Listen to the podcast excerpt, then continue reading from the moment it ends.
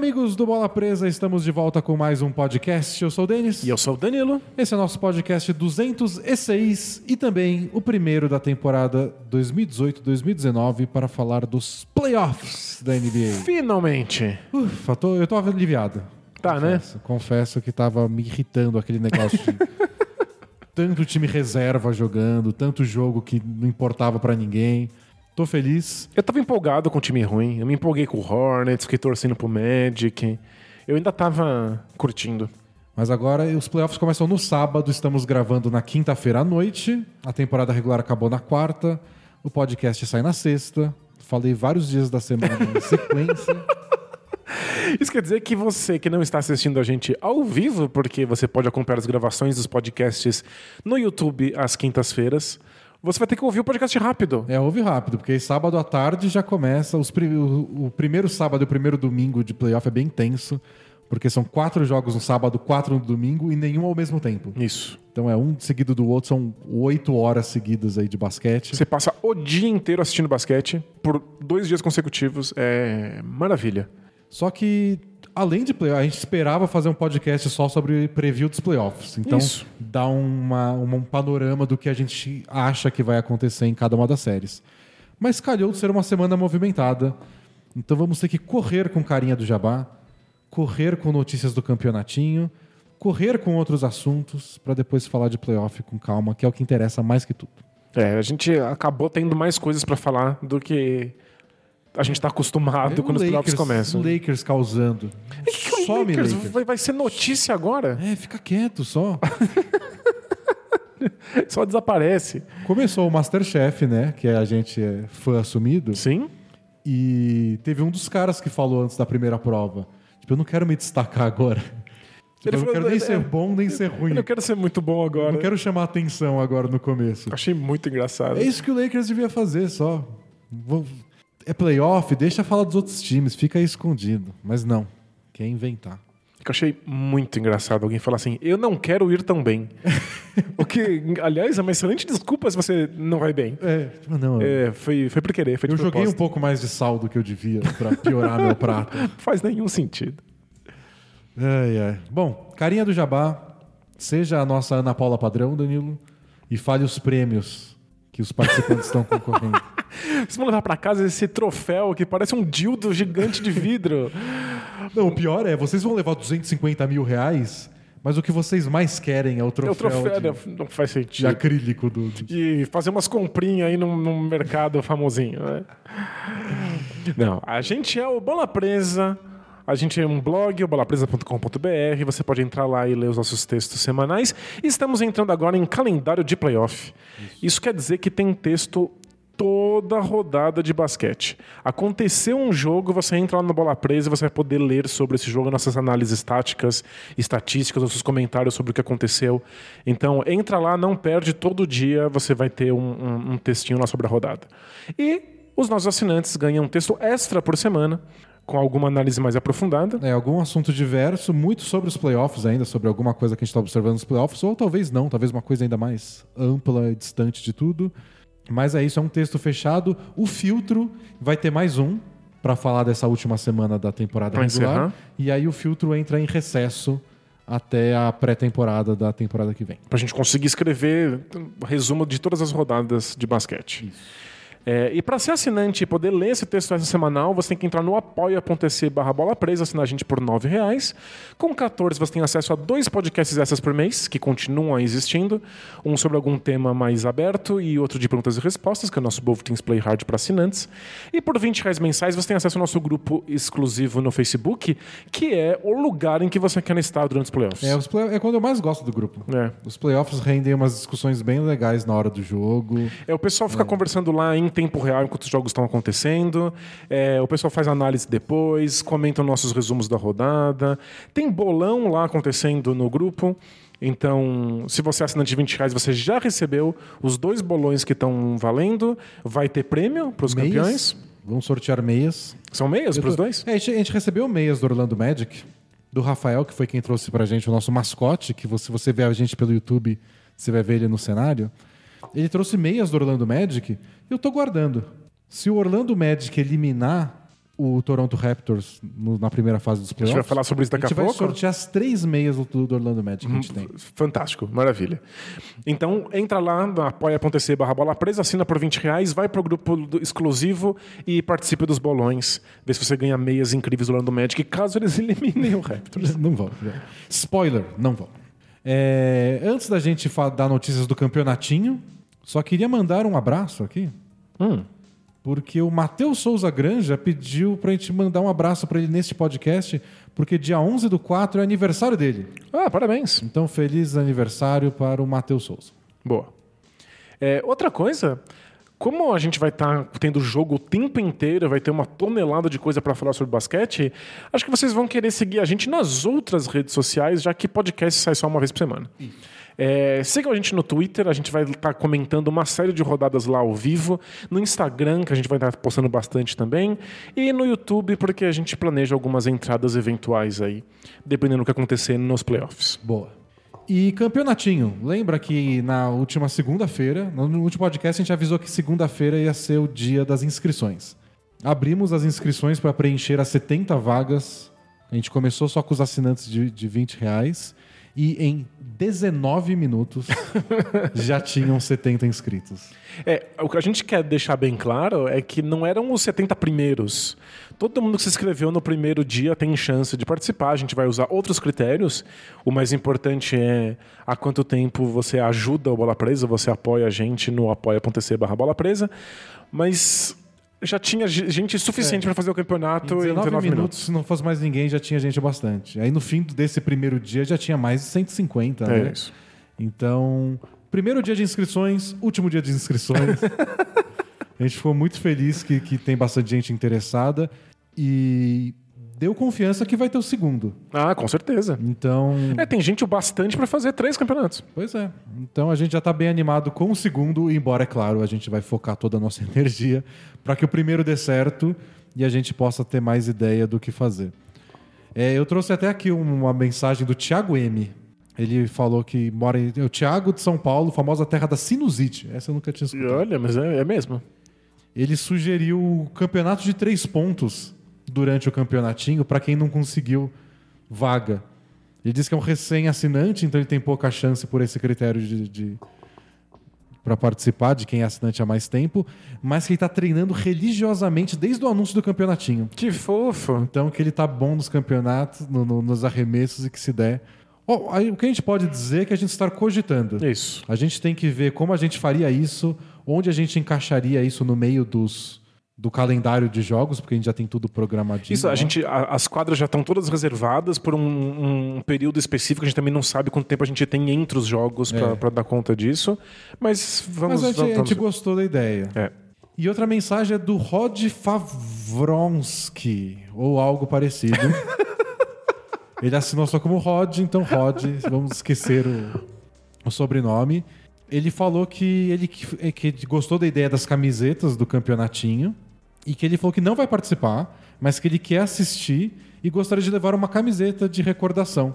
A nossa ideia, de novo, é ter camisetas do Bola Presa ou dos próprios times que vão disputar e tá lá para o pessoal comprar. Essa é a ideia. Vamos confirmar isso ao longo dos meses até chegar ao campeonatinho, que para quem não sabe vai ser em agosto. Isso. Se você já se inscreveu ou se você não se inscreveu, quer aparecer lá só para acompanhar, aguardem novidades. A gente vai entrar em contato com todos os inscritos, sejam eles aprovados ou não para o campeonatinho, e a gente vai soltar mais informações para todo mundo que está interessado só em vir curtir a festa. O que a gente pode prometer é que a gente vai tentar fazer o evento mais interessante, divertido, uma celebração da família Bola Presa. Para quem tá jogando e para quem não tá jogando. Exatamente. Vai ter os uniformes, a gente vai tentar bolar uma série de coisas que não sejam só os jogos para que todo mundo possa aproveitar também. Isso. Já tendo umas ideias até de show do intervalo aí. Mas vamos guardar essas ideias aí. É, eu, posso, eu posso falar da ideia que, que, que minha irmã e minha mãe tiveram? Claro. Que acho que não vai acontecer, não nesse primeiro. Mas elas tiveram a ideia de subir o número de times de 10 para 12 e fazer o primeiro campeonatinho astrológico do Bola Presa. e aí você ia enfrentar o time de Ares contra o time de Capricórnio. E que essa é uma celebração de tudo que a gente odeia no mundo, Isso, é. que é a astrologia. É É uma celebração da família Bola Presa porque estamos todos unidos contra o horóscopo.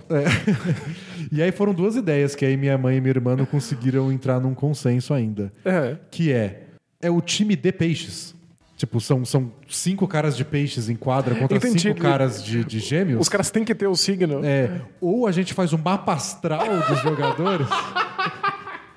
Porque já bota na inscrição, data de nascimento, hora, A gente paga alguém pra fazer uma pastral de mapa todo mundo. e a gente faz os times de acordo com isso. Tipo, esse cara com esse cara não vai dar. É, não, porque esse cara tem lua em, em É, Sagitário. Você vai juntar um câncer com um aquário no mesmo time, você tá louco? Depende da lua. Daí aí você vai lá e te encaixa os times astrologicamente perfeitos. Porque é tão científico, mas tão científico que sempre depende. É. Sempre tem a lua e a lua tem uma lua. Então, Então tá aí, fica a ideia pro segundo campeonatinho astrológico. nossa, é, é a união perfeita entre o Bola Presa e os Cavaleiros do Zodíaco.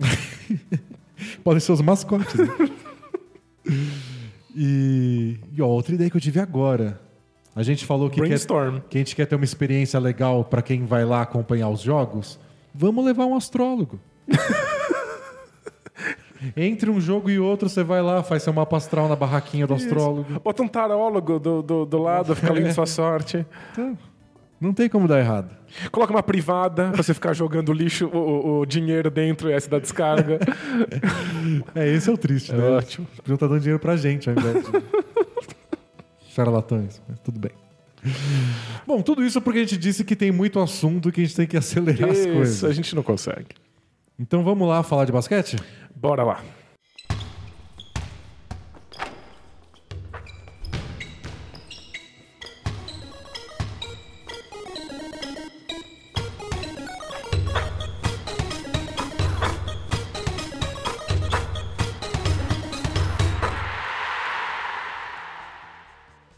Bom, primeira coisa, antes que a gente comece com as novidades, que é o- os playoffs, vamos falar das despedidas.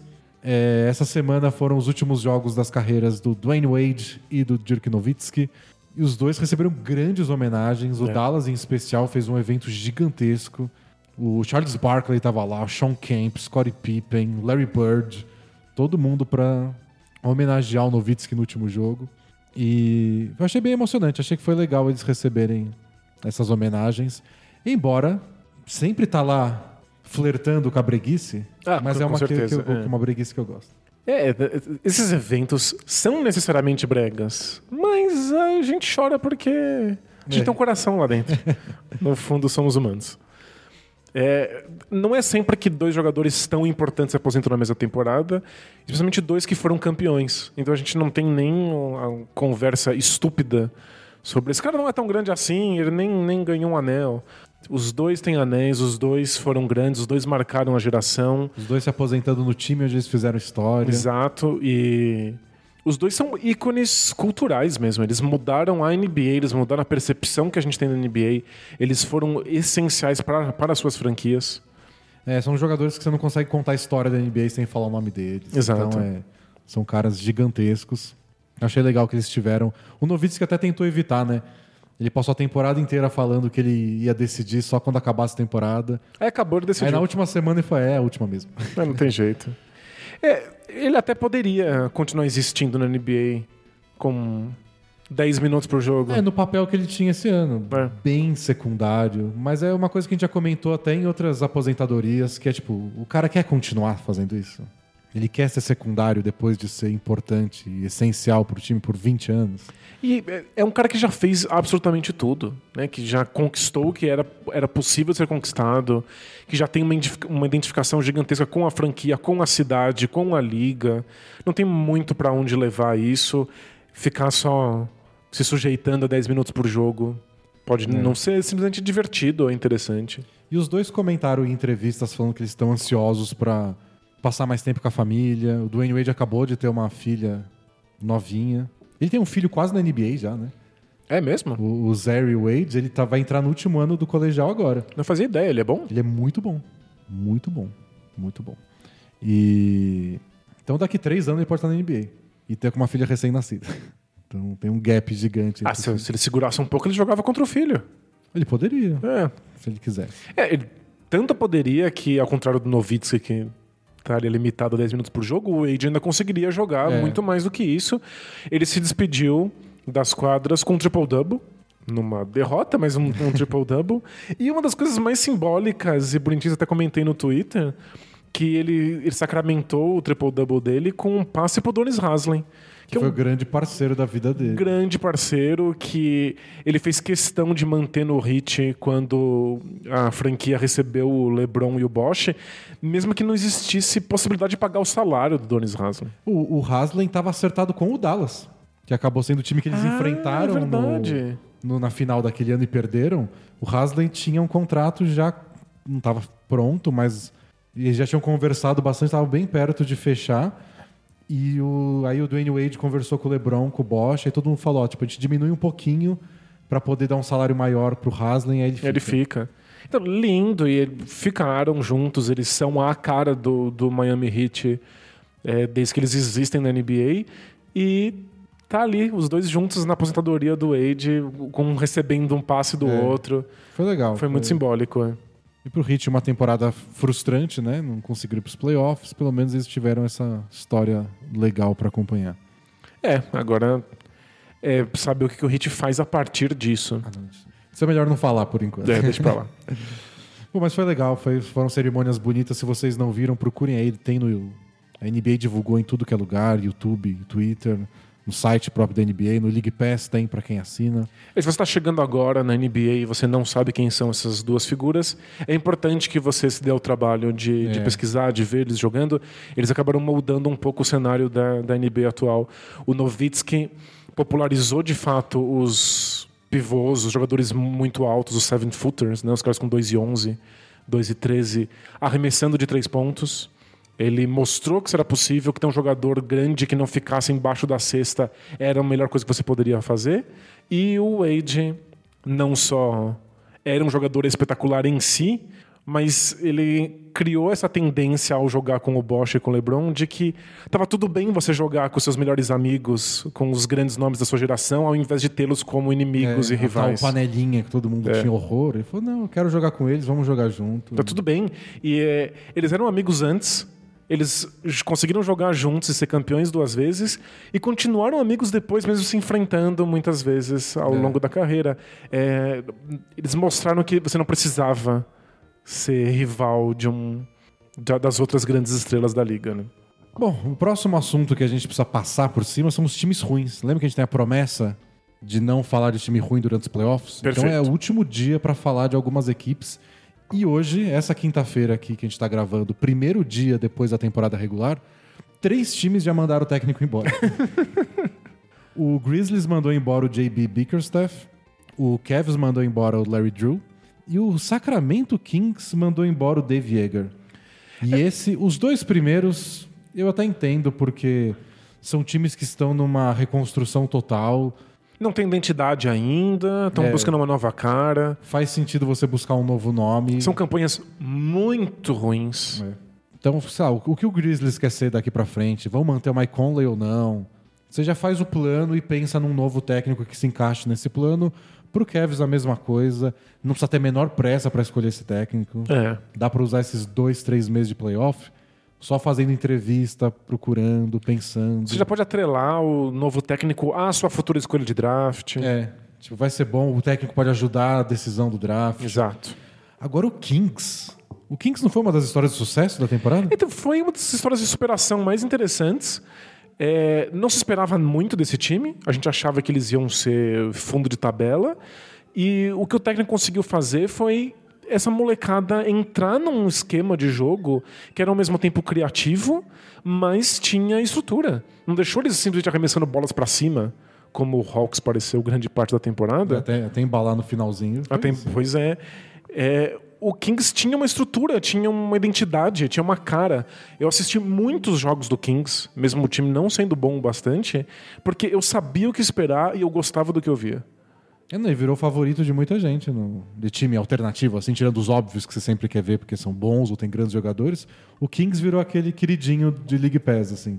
Porque é novidade, muito cara empolgante, cara novo, jogando de um jeito legal. E o basquete que eu apelidei de três batidas de bola ou menos, porque o técnico não deixa eles baterem bola, eles têm que passar ou arremessar antes de chegar na terceira batida. E é. É impressionante, cria um basquete muito dinâmico sem ter que ter a experiência e o entrosamento de equipes que jogam muito rápido. E a gente sabe como é difícil para times que estão numa draga, especialmente o, o- que estão em dragas grandes. Já trocaram de técnico mil vezes, já tiveram mil escolhas de draft e nunca dá certo. E é o Kings, né? É isso. E é, é difícil para esses times conseguirem uma identidade de novo. Um estilo de jogo que eles possam confiar e falar, não, é isso que eu espero do meu time. Eles tinham uma cara, eles eram reconhecíveis, eles voltaram a ser admirados, voltou a ser um time que parecia interessante, inclusive para os jogadores. E, e um estilo de jogo que combina com as apostas deles. É verdade. Então, tipo, se você tem o De'Aaron Fox como sua grande promessa para o futuro, como você quer jogar? Em velocidade? E se você tem o Buddy Hield, como é que você quer jogar? Com liberdade, para arremessar de três, transição. É, não, é, a demissão dele é um desastre. A gente, a gente sabia das notícias de rusgas entre a comissão técnica e a direção, especialmente o Vladi Divac. Tinha dado uma treta porque a comissão técnica tinha receios de botar o Marvin Bagley É. em quadra por muito tempo no começo da temporada, né? Mas eles botaram aos poucos, eu achei que foi excelente para o amadurecimento certo. dele. Ele teve uma lesão que segurou ele um pouco, mas eh, ele acabou, para mim, acho que foi o terceiro melhor melhor novato da temporada. Ou seja, tava tudo Sucesso. aberto para ele jogar muito mais no ano que vem. Não, não, não embora. entendo. É, o Kings. É a segunda vez que o Kings faz isso, né? Porque eles já mandaram embora o, o Mike Maloney. Quando ele, naquela melhor temporada do, do DeMarcus Cousins no Kings, o time começou super bem. Eles finalmente tinham um técnico que, que era parceiro do Cousins. Eles se entendiam. O Cousins defendia o Mike Maloney até o fim. E aí o Cousins ficou doente. Uma coisa bizarra, tipo, sei lá, esqueci. Uma pneumonia. Não era uma, uma lesão de basquete normal. Pegou doença. Ele ficou doente mesmo. e aí o time perdeu tudo por umas duas semanas. E aí mandaram o técnico embora. Era a primeira vez em anos que o Kings tinha um bom time, estava organizado e que não tinha briga de Marcus Cousins técnico. E não sobreviveu a duas semanas ruins. E aí o time foi pra draga de novo, tudo errado, blá blá blá. Trocaram o DeMarcus Cousins, draftaram o De'Aaron Fox, de novo, todo esse trabalho de reconstrução. E agora tá jogando bem. E mandaram o técnico embora É, de novo. Não faz sentido. E não é só isso, ainda deram uma extensão pro Divat. É. Que quando chegou no Kings não entendia nada. Aliás, um caso bem parecido com o Magic Johnson. De que ele não entendia as questões salariais, não entendia as questões de tempering. Fez um monte de merda, demitiu um monte de técnico e agora, quando ele demite um técnico que tá sim- simplesmente funcionando, ele ainda ganha uma extensão. Dizer, O Kings quer ser ruim. Eles, eles não são muito bons em ser ruins. É, então acho que eles falharam nessa temporada. Então, essa temporada foi um fracasso. Já é a maior seca de playoffs ativa na NBA hoje. É o Kings? O Kings. Nossa, porque o Magic foi dessa vez. O acho Magic, que... já, o Ma- o Magic não ia desde do Dwight Howard. O Acho que desde não vai 2013. Desde 2007. Uma coisa Ah, que assim, absurdo. 2006. Que absurdo. Bom, então eles estão indo muito bem ainda. Era, Nesse projeto de feder, eles são ótimos. o único time que tinha uma seca maior que a do Kings era o Wolves, mas eles foram no ano passado. É, faz sentido. E aí deixaram o Kings aí na lama. Sério, eu, tô- eu fiquei arrasado, porque é um dos times que eu mais assisti na temporada. E é o Kings, eu assisti um monte de jogos do Kings, alguma coisa eles fizeram certo. E eu fico imaginando, tipo, você é um técnico. E aí você assistiu o Kings jogar nessa temporada e você fala, ah, é um bom time pra assumir, é uma boa situação, né? E aí o Vale Divat vem na entrevista e fala, o que, que você pretende fazer com esse time? Aí você fala, "Ah, O que eles estavam fazendo. o que eles estavam fazendo? Você acha que eles te contratam ou não? porque é, pra mim é a resposta certa, mas eu não sei se eu responderia isso, porque... É porque, porque eles não ficaram com outro cara, É, né? então. Ah, meu Deus. Então é confuso. Eu fico imaginando as entrevistas de emprego aí. É, vamos ver quem tá disponível pra fazer isso. O- a notícia que saiu hoje, mas ainda é muito. Foi muito em cima da hora, é difícil saber. Não deu pra filtrar ainda pra ver se vários repórteres ouviram a mesma coisa. Mas é que o Kings falou que se o Luke Walton for mandado embora do Lakers, Eles querem o Luke Walton. Eles querem o Luke Walton. Faz sentido, não só em termos de idade, como em proposta tática, É. né? Ele teria um elenco pra fazer no Kings que ele queria fazer no Lakers e nem sempre conseguiu. Então, o, o problema é que aquilo que o Luke Walton propõe, que é muito parecido com o Steve Kerr colocava em prática no Warriors, é só mais difícil de executar. Exige um elenco muito mais calejado, que esteja muito mais no controle. Mais refinado. É né? refinado. Mais movimentação sem a bola. Você precisa ter jogadores muito mais inteligentes, você precisa de grandes estrelas. Não é o tipo de coisa que funciona sem o Curry. Grandes passadores. Exato. Em todas as posições. É uma coisa que o Luke Walton sempre pediu, o Lakers teve dificuldade. Essa temporada o Lakers tinha mais bons passadores, mas ninguém arremessava. É, é desesperador. cobertor curto. Mas o que o Kings fez foi uma versão desse basquete que era perfeitamente reproduzível com jogadores mais fracos, mais inexperientes, que Warriors passam menor a kids. bola. É, é, de verdade, se você tem um time de, de faculdade aí, um time de escola, e você quer um modelo que pareça o Warriors, você vai ter que reproduzir o Kings. Senta alguns jogos, dá pra fazer o, que o Kings faz. É, é simples. É, Você não vai fazer com a mesma qualidade, porque Claro. você não tem jogadores nível NBA. Mas é, você, você olha e fala, não é nada de outro mundo. Exato, é, é reproduzível. E é por isso que eu admirava tanto. Você vai colocar o, o, o Luke Walton, o Kings vai ter muito mais dificuldade de executar o plano. Eu, eu, eu imagino o Luke Walton até sendo capaz de perceber isso e fazer de uma versão mais simples. Mas aí é- deixa o Dave Younger, caralho. Pensei, Mas ele não soube fazer uma versão mais simples no Lakers. É. Bom, falar mal do Kings é hábito, né? Vamos- Ah, que, A gente que se empolga. E pra falar do Lakers, a notícia mais surpreendente da semana, pelo menos, mas de muito tempo, o Magic Johnson, presidente de operações e general manager de facto do, do time, foi dar uma entrevista coletiva antes do último jogo em casa. To- Normal, faz parte do protocolo. Todo mundo esperando que ia ser um grande balanço da temporada, acertamos aqui, erramos aqui, estamos muito ansiosos para o próximo ano. E ele foi lá e falou: "Não, então, gente, tô pulando fora. tô indo embora. Me incluam fora dessa. E um total de zero repórteres sabiam que isso ia acontecer. Até os caras mais. Até os Woj da vida não sabiam que ele ia fazer Os isso. caras que dão um furo estavam perdidos, né? O pessoal no Lakers não sabia que isso ia acontecer. E nem a dona do time, que é a Ginny Buzz, foi avisada antes. Ela ficou sabendo pela imprensa. É, é ridículo. Parece a coisa mais impulsiva do mundo. E os argumentos foram patéticos. É, eles foram tão patéticos que ele tava meio constrangido de falar. É. É, Alguns argumentos foram patéticos no sentido. Não quero menosprezar, porque ele falou que não estava feliz no cargo. Claro. Não quero menosprezar esse lado. Tipo, se a pessoa não tá feliz no trabalho, Vai embora, não tem problema. vai embora. Mas ele falou coisas do tipo, ah, eu não podia twittar. tipo, um jogador do Wade jogou bem e eu não podia twittar porque senão era tampering. Era uma punição porque um general manager não pode conversar com um jogador que tá em contrato com outro time. Eu, eu entendo que é chato, mas é o Twitter. Tipo, o Twitter é, é a sua noção de felicidade? E ele tava se sentindo preso àquilo. E eu vi uma entrevista com a... Chama emprego. Ah, Então, eu vi uma entrevista com a Ramona Shelburne, que é uma repórter da ESPN, que fica só em Los Angeles há muitos e muitos anos, e ela conhece o Magic Johnson desde que o mundo é mundo. E falou que isso tava. que, que ele age assim há muito tempo, especialmente desde que ele descobriu que tinha HIV, que é se isso não tá me deixando feliz, se não serve pra mim, eu vou pular fora. Entendi.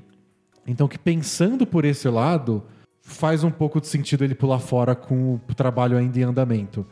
Agora, os argumentos que ele usou pra isso, o jeito que ele avisou, o fato dele ter dito que não teve coragem de falar com a Ginny Buzz. É tudo muito infantil. Ele, ele, ele parecia uma criança assustada de 10 anos de idade. É. Esquisito, foi muito estranho. Muito estranho. E muito constrangedor. É, a gente esquece que às vezes esses cargos realmente não são divertidos. É um trabalho difícil, especialmente hoje em dia, em que as suas decisões são escrutinizadas na internet e tem um milhão de pessoas são pagas para ficar vendo o que você faz e dizendo que foi uma merda. E que as redes sociais expõem absolutamente todas as, as ilicitudes que você acaba fazendo no cargo, às vezes sem saber. Tipo, não é fácil. Mas o que ele achava que era quando ele assumiu Então, o cargo? A, a melhor crítica que eu li até agora é que o Magic Johnson não sabia o que esperar. E que tudo foi frustrando ele. Tipo, aí deram um exemplo, a entrevista que ele deu criticando o Pelicans. Só que, tipo, o Pelicans não quis fazer a troca que ele queria. E ele ficou puto. Tipo, oferecer tudo pra eles, eles não, quis, não quiseram. Ele achou que era videogame. Ele achou que era o NBA 2K, que você faz as trocas com, com- com o computador. E falou que ele não tava. Até porque ele tem vários negócios em diversas áreas. Ele é dono do Dodgers, da, que é o time de beisebol de Los Angeles. Ele não tava tão presente. E hoje em dia, General Manager é uma função que você tá sempre presente com o time. E quando você não tá, você tá falando com o olheiro, aí você tá falando com o técnico, É você bem tá falando pesado, com a é. dona. Você é a ponte entre todo mundo. Ele achou que ia ser muito mais macio. Você é né? ponte entre o Luke Walton e a Ginny Bus. Entre a Ginny Bus e os jogadores. Entre os olheiros e o técnico. O General Manager tá sempre no meio disso tudo. Aliás, tem um entre- podcast especial do Bola Presa que a gente fala o que todos os cargos fazem e a gente discute um pouco o General Manager. É, e ele foi entre os olheiros do time que vão observar o próximo adversário. Ou os olheiros estão observando o draft do ano que vem. Entre os olheiros do Lakers que estão na Europa vendo algum moleque na Sérvia. Mas tem que pensar no, no, no futuro a curto prazo, a médio prazo, a longo prazo, tudo, e, e no, no jogo de amanhã. E ao mesmo tempo você não faz nada, sabe? você não tem uma coisa muito prática, você não entrega um relatório. Você não treina o time amanhã às 8 da manhã. É uma coisa muito vaga, mas tá sempre lidando com uma coisa aqui, ligando um ponto no outro, conversando muito com gente de outros times, fazendo relacionamento. E pelo jeito não era o que ele queria. É, ele o- ficou de saco cheio e foi embora, tchau. Eu entendo ele ter ficado interessado no cargo sem saber o que era, e eu até entendo que ele não ficou contente e não foi embora. O que me incomoda é quem está ao redor dele. Como você dá esse cargo para alguém que não entende as regras da NBA, que não sabe o cargo de manager é, que não entende as regras de tampering? Mas foi uma coisa que criticaram na época, e a gente até pagou pra ver, tipo, ah, vamos ver se é isso mesmo. Mas criticaram na época da ta- contratação porque a Ginny Buzz mandou embora o Mitch Kupchak, que era o antigo general manager, e mandou embora o irmão dela, que era o presidente de operações. E no mesmo dia ela anunciou o Magic Johnson. E o pessoal ficou tipo, É. parece uma solução meio populista, do tipo, ele é o maior nome do Lakers de todos os tempos. Ele é o ídolo de todo mundo. Ele é o cara mais simpático da história. Entendi, uma cortina de fumaça gigante, assim. Você não podia ter esperado, feito uma pesquisa, entrevistado 10 caras e ver quem tem a melhor oferta? É, foi só pra deixar o- os fãs felizes por conta do É, nome. né? Veio uma coisa meio de salvador da pátria. Você espera, tipo, ah, entender de, de basquete, bom, ele jogava mó bem, vamos dar uma chance. Mas ficou essa coisa. E, e a Ginny Buzz deu tudo pra ele, menos a chance de demitir o Luke Walton. Falou, não, eu confio no Luke Walton, eu conheço ele há mil anos, eu quero que ele seja o técnico. E ele ficou puto, né? E o Magic Johnson não gostava do Luke Walton. Então é outra coisa que frustrou ele. É, ele parecia, ele falou que. Não sei se foi ele que falou, ou os jornalistas, de que ele sentiu que ele tinha é, pessoas puxando o tapete dele o tempo inteiro na, na organização. E às vezes é simplesmente o fato de que o- o general manager não faz tudo. Ele não é o dono do time. Tem coisas que ele pode dizer e os Ele outros funcionários falam. é, né? os outros falam assim: O não, manager. a gente tá fazendo outra coisa aqui. Não, o técnico é esse. Não, ele não, ele não tem todas as escolhas do time. Ele não fazia ideia. E, e uma cota Zach Lowe do dia, Opa! o Zach Lowe falou que uma coisa que eu achei bem verdade, a coisa mais importante pro Lakers agora é que o- os próximos escolhidos, o próximo técnico, se é que o técnico vai mudar, e o próximo general manager não seja alguém da família Lakers. Porque é nisso que o Lakers está se apoiando desde que começou a dar merda. É. E não, tipo, é o Kobe que vai resolver, é o Byron Scott, é o Magic Johnson, é o Jim Buzz, é o Mitch Kupchak. É todo mundo que tá aqui há muito tempo, que sabe o que é ser Lakers, Tem que sabe um- que essa camisa é não sei o quê, que a nossa história é... E, tipo, tá, é, tem um peso, tem um peso, é legal. Ajudou o LeBron aí lá? Ajudou. Mas não resolve tudo. Deveria resolver o Lebron ter vontade de ir. Não os cargos técnicos. Eles têm que contratar um general manager nerdinho saindo de uma faculdade qualquer, aí, que não tem nada a ver com a franquia. É o cara que trabalhou com o Daryl Morey oito anos. Isso. assim. Traz o Sam Hink. Nossa, ia ser incrível. Fechou, né? Mas eles jamais trariam alguém que trabalhou em outra franquia. Pois é. Que não sabe o que é ser Lakers. É. Que não tem Lakers no sangue. É, pô, vamos lá, a gente agora já sabe o que é ser Lakers. É fazer um monte de merda, se atrapalhar. É ganhar 10 anos atrás, é isso que é. É, então.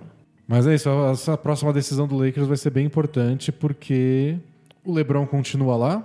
E é igual a gente falou do Suns, que eles fazem tudo errado. Mas se você tiver bons jogadores. É, se eles conseguirem contratar todos os caras que eles querem, eles vão ter um baita elenco e são candidatos a título. E Tipo, tá, fizeram tudo errado e ganham esse É, prêmio tá ridículo. tudo errado no Lakers. Você traz o Chris Middleton de free agent e o Anthony Davis numa troca? Você tem LeBron, Chris Middleton e Anthony Davis? Pronto. Pronto, você tá lá disputando o título. Não sei se vai ganhar, mas.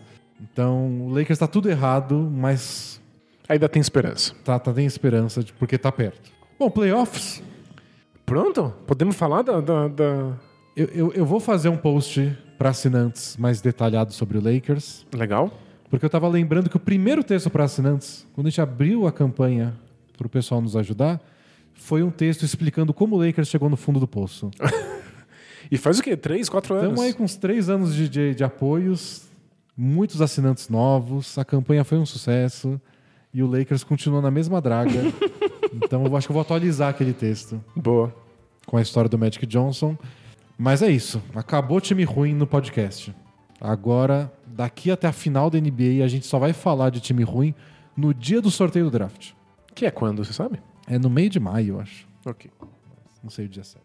Eu sei que vai, vai ter aí, um dia desses, o sorteio pra quebrar os empates no, É. no draft. Mas não, não, não, não é, vale a né? saliva falar disso. Então vamos lá. Você quer começar por leste ou oeste? Leste. Beleza. Então traga aí o primeiro confronto. Ok, vamos começar com o líder da Conferência Leste, que é o Milwaukee Bucks, que pegará o Detroit Pistons, que entrou ali na navalha, mas não foi tanto assim. Posso a- a- é, agradecer ao Detroit Pistons? Sim, claro. Porque eles poderiam ter se classificado na última rodada até com uma derrota. Porque o, o último jogo era eles e o Hornets. Isso. O Heat estava eliminado. O Nets e o Magic tinham classificado no sábado. O Hornets precisava vencer e precisava que o Pistons perdesse. Mas o Hornets acabou perdendo. Mesmo com 43 pontos do Kemba Walker. O que é uma coisa, a coisa mais Hornets do mundo. Pois é, e eles enfrentaram o Magic e tinham perguntado se, um- se o Magic ia entrar com os titulares, porque o Magic já estava classificado. E a resposta do técnico foi: a gente vai fazer o, o possível para vencer. Mas vocês vão usar todo mundo o possível para vencer. porque eles, o Magic ainda estava disputando a ver se eles conseguiam até sexto lugar. Né? Eles aí podiam subir. é. Mas se, o- se o Pistons se eles tivessem perdido aquele jogo, o último, contra o Knicks, não iam nem, nem tentando eles iam perder. Mas se eles perdessem, eles iam ter recorde negativo, né? Então eles conseguiram vencer e realizaram o meu sonho, que é que os oito times classificados do leste, todos, nenhum deles, aliás, tem mais derrotas que vitórias. Boa. É, você Ou- tinha falado que era, era a única coisa que eu esperava. Né? É, então ou tem igual, ou é 41 vitórias, 41 derrotas, ou tem mais vitórias que derrotas, então tá, tô aliviado. Se você é perfeitamente mediano, você está nos playoffs. É. Ok. Se a cada dois jogos você perde um ganhar um, você tá nos playoffs. Então o Pistons está lá, deu uma surra no Knicks para garantir a sua entrada e não quer dizer absolutamente nada. O Pistons caiu muito nesse final, especialmente com a lesão do Blake Griffin, que tá jogando no sacrifício. Ele não está confirmado para o jogo 1 contra o Bucks. É. Ele até poderia jogar, mas não tem porquê. E- e é uma série que eu acho que já não teria chance de nenhum jeito. E que sem o Blake Griffin você perde a chance de especular uma chance de 5% de zebra. Entendi. Acho que sem o Blake Griffin, essa série não existe. É, a gente tem que imaginar que o jogo 1 já era. Você É. não precisa nem assistir. É o dia que você se dá de folga ali, aquela horinha que você usa para tomar banho. É porque é, são, são quatro jogos no sábado, quatro no domingo. Assistir os quatro em sequência é paulada. Então, se você tiver um pra escapar, Escapa do jogo 1, né? sair do quarto e falar família, tô, tô vivo e hidratado, eu acho que é Bucks e Pistons. Mas o tipo, um não tem a menor chance, mas com o Blake Griffin em quadra, o Pistons é interessante e É, é, um, é um matchup que eu imagino que seja divertido com o Bucks, mesmo que eles não tenham nenhuma chance. É um matchup divertido porque tem aquela questão do o Bucks tentar puxar todo mundo pra fora do garrafão. Então a gente vai ter que ver o que, que eles fazem com o André Drummond. Ele vai acompanhar o Brook Lopes quando ele tiver a 40 metros da cesta na linha dos três. Ou ele vai ficar no meio do caminho porque ele tem que parar a infiltração do Antetokounmpo. Tipo, o que, que, o, que, que o, o Pistons vai pagar pra ver? É muito difícil você impedir o Bucks de arremessar de três. Quem que eles vão tentar deixar livre? Que estratégia eles vão tentar é, usar pro Antetokounmpo não fazer 40 pontos todo jogo? E do outro lado, o Blake Griffin virou uma máquina de arremessar a bola de três pontos. É. E também numa posição que talvez tire o. Talvez o Yannis fique em cima dele. O Eu acho que é vai ter mais- que marcar o Blake Griffin também fora do garrafão. Eu acho que é o mais provável, a não ser que tenha algum problema de falta. E no- vai- seria um embate muito divertido de assistir. É. Assim, simplesmente bacana, assim, gostoso de ver, mesmo que o Pistons não tenha poder de fogo bastante para lidar com isso. É, e eu acho que é uma série para pro Bucks até nem perceber as ausências. De Mirotic, Brogdon.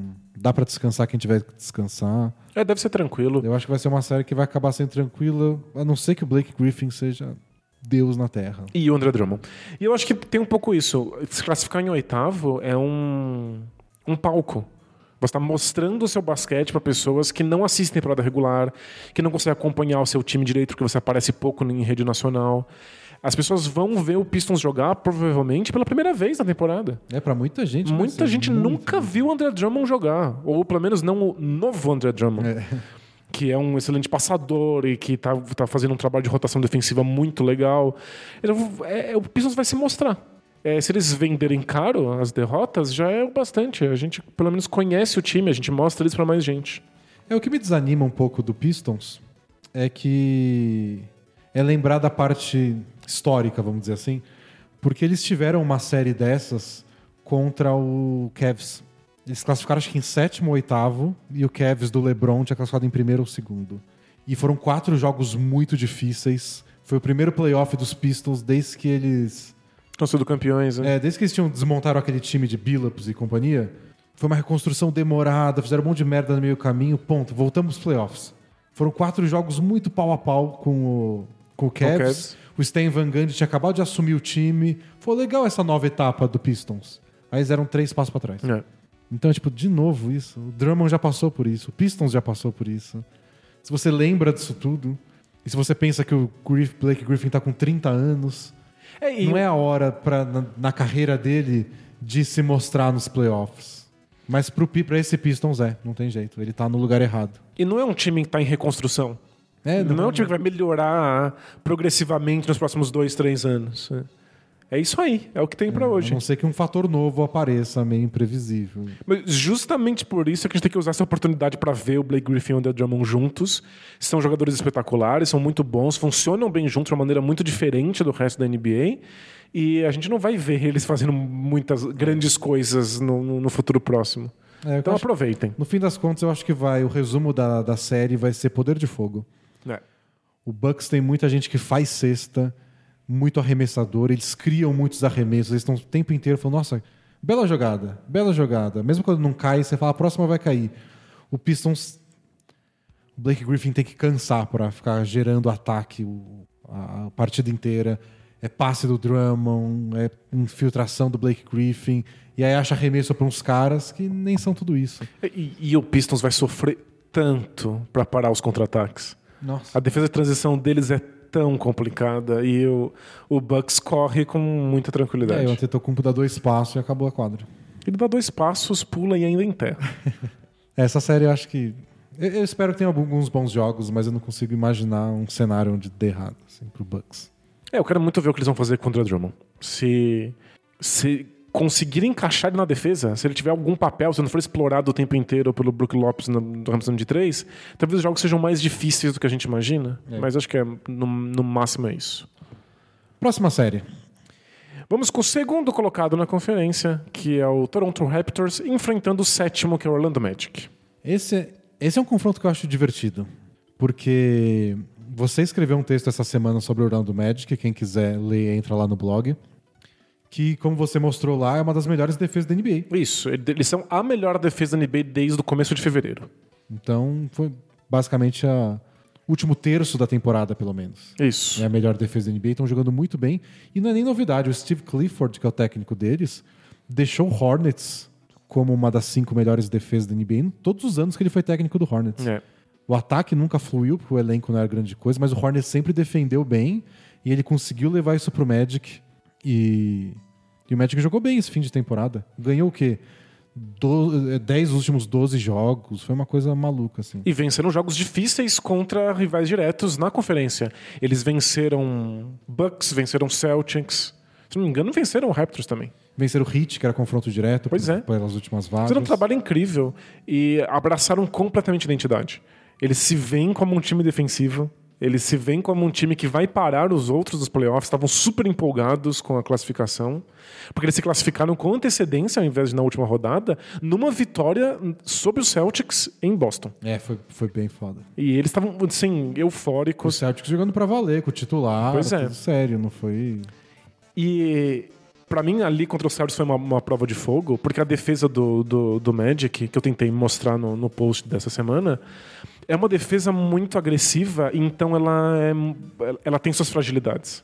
Ela, se expõe muito para tentar roubar a bola no perímetro e forçar passes difíceis dos adversários, mas ela sempre deixa alguém completamente livre para arremessar do outro lado da quadra, do lado oposto da bola, quase sempre na zona morta. E eu imaginei que o Celtics era o time perfeito Pra explorar. para isso. explorar isso, o para Celtics- punir o O Celtics adversário. que espaça bem a quadra, especialmente com o Horford de, de pivô. Todo mundo em cada canto, todo mundo arremessa. É, É, e- time perigoso. E quando eles confiam no, no, no plano de jogo, eles vão passando a bola até achar essa pessoa livre do outro lado. Mas o que aconteceu foi o contrário. O Celtic se desesperou com a defesa agressiva, perdeu uma série de bolas, começou a jogar in- individualmente, e aí o Magic engole. Com dois, três caras em cima da bola. E é um time bem atlético, né? É, então. então. você pega Terence Ross, Aaron Gordon, o Yundo, que é um bom defensor, ganhou espaço na rotação do time nessa Justamente por isso, é. É, é muito cara atlético que. Eu estava vendo até uma coisa curiosa sobre o Magic, que era um gráfico que mostra. É um gráfico feito para comparar o estilo de jogo ofensivo de cada time. E aí mostra em comparação com os outros qual é a velocidade que o time joga, se eles aceleram muito o jogo, se eles dão muito passe, se eles se movimentam muito sem a bola. E o Magic faz tudo pouco. E o cara falou até esquisito que um time tão é atlético corre tão pouco. Mas não é um time realmente de contra-ataque nem nada. Eu acho que falta um. Talvez um armador, um cara que puxa esse contra-ataque. Pro Magic. É. É que eles têm a proposta de serem o melhor time em rebotes defensivos da NBA. E isso envolve não correr pro contra-ataque. É. Eles abrem mão de muitas coisas que os times gostam de fazer hoje no basquete moderno em nome de ser uma boa defesa. Então você não, você não pode lutar pro rebote ofensivo. O Magic é um dos que voltar, piores, né? porque você tem que voltar rápido, porque eles. Se você deixar, a defesa do Magic em transição é patética. então eles, eles sabem que é a limitação, então não tem rebote ofensivo. Eles sabem que eles precisam garantir o rebote defensivo para Então conseguir uma boa defesa. correndo. Então ninguém sai correndo. Então é, é um time que às vezes é um parto de ver atacando, porque eles, eles abrem mão das cestas fáceis para ser uma boa defesa. A estatística que eu achei mais legal do Magic foi que é um dos times que mais se movimenta sem a bola, mas um dos times que menos passa a bola. Engraçado. Porque geralmente você imagina todo mundo se mexendo aqui. E a bola girando lá, também. E a bola girando, mas não. A bola meio que morre na mão de alguém, todo mundo se mexe, até alguém fica livre. Eles não sabem passar a bola, eles cometem muitos turnovers. Não é um bom não time. tem grandes é. passadores. Não Até tem. o DJ Augustin, coitado do DJ Augustin. Ele, ele botam nas costas dele muito mais do que ele pode oferecer. Sempre, a carreira inteira, né? Ele já foi namador principal, inclusive, do, do, do próprio Clifford É, no, no, ainda no, no Hornets, no Bobcats. É. E ele não é pra ser titular, ele seria um excelente reserva. É. Mas não. Ele é titular de um time que nem tem reserva pra posição O praticamente. Fournier também deve ser reserva. É um monte de caras que seriam re- os melhores reservas da NBA, são todos titulares no Magic. Então é um time muito complicado, mas é uma defesa que assusta, que deixa os, os adversários desesperados, força eles a passes muito ruins de quadra inteira. E se você continuar errando, o Magic uma hora consegue as cestas. Então eu- eu não queria dizer isso, porque eu torço muito por esse Raptors. Eu quero muito que esse Raptors dê certo, porque eu quero o Kawhi lá, eu quero que ele fique. Acho que seria uma das histórias mais legais o cara ir pra um lugar que ele não imaginava, que não estava na cabeça dele, e ele se apaixonar e ficar. Mas o Magic tem chance de, de fazer essa zebra. E na temporada regular foram quatro jogos, duas vitórias pra cada lado, duas ótimas vitórias do, do Magic com sobras. E os dois jogos o Aaron Gordon marcou o Kawhi Leonard e marcou muito, Muito bem, bem. Muito bem. Então, É. é, é um time. Não, jamais vou falar que o, que o Orlando Magic É favorito? é favorito ou que é um adversário muito perigoso, porque a diferença técnica é gigantesca, a diferença de elenco é enorme. E esse Raptors é incrível. A gente fez um monte de pranchetas em vídeo sobre o ataque do Raptors. Eles são bem entrosados, ele tem jogadas inteligentes, o Kawhi é um gênio. Tá tudo, tudo. O, o, o Siakam, às vezes, parece o melhor jogador do time. É, o Siakam é outro que não jogou bem em nenhum jogo contra o Magic.